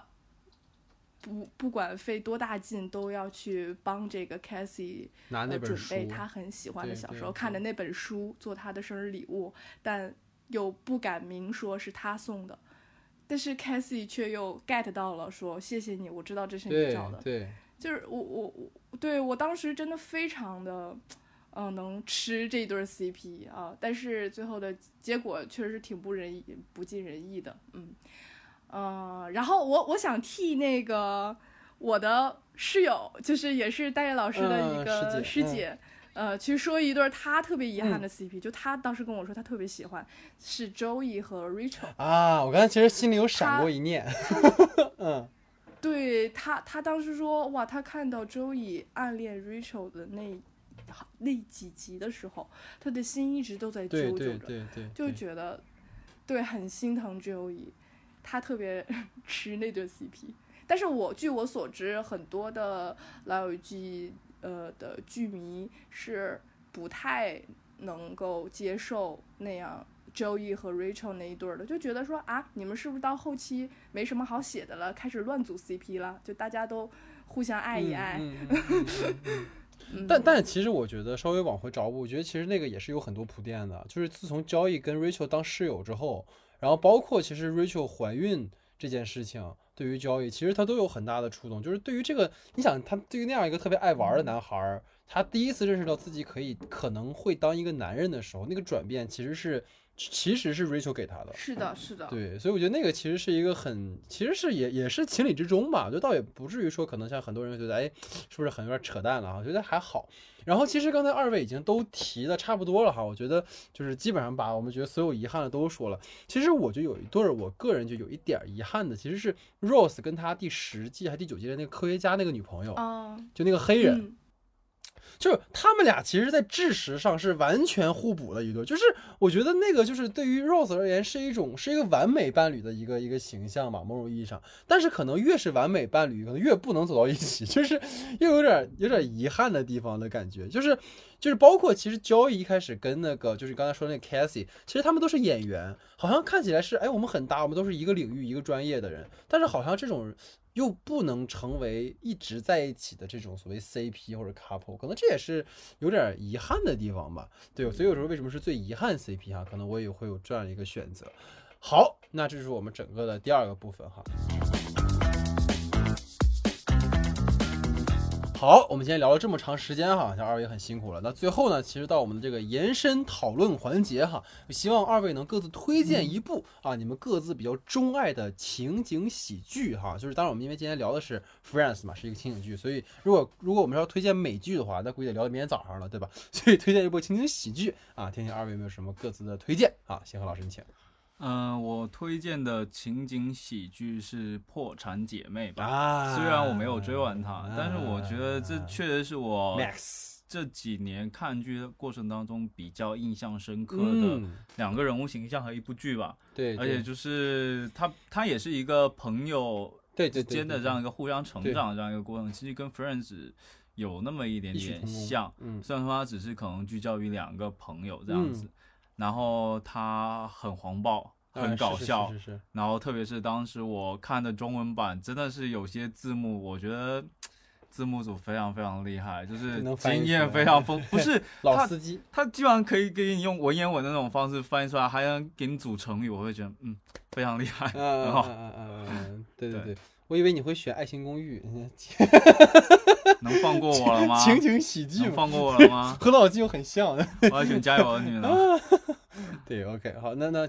谢谢。呃，我本来是准备三个的，嗯，但是我重点的说吧，呃，首先就是给大家推荐《我爱我家》呃啊，我觉得，我觉得《我爱我家是最正确的情景喜剧的中国中国打开方式。是是是是是是是，对，就是你，你可能会质疑我说《家有儿女》也很好啊，呃，《武林外传》也很好啊，但是我觉得跟他们相比之下，《我爱我家》是真正的切实的，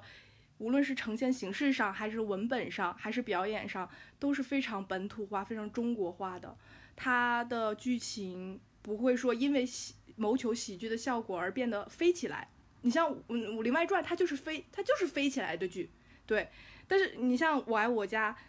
它刚好出展示的是改革开放初期的那样一个中国的状态，它每一个每一集的内容也是围绕那个时候的中国一些家庭结构的问题和社会的问题，而且非常语境非常的，呃，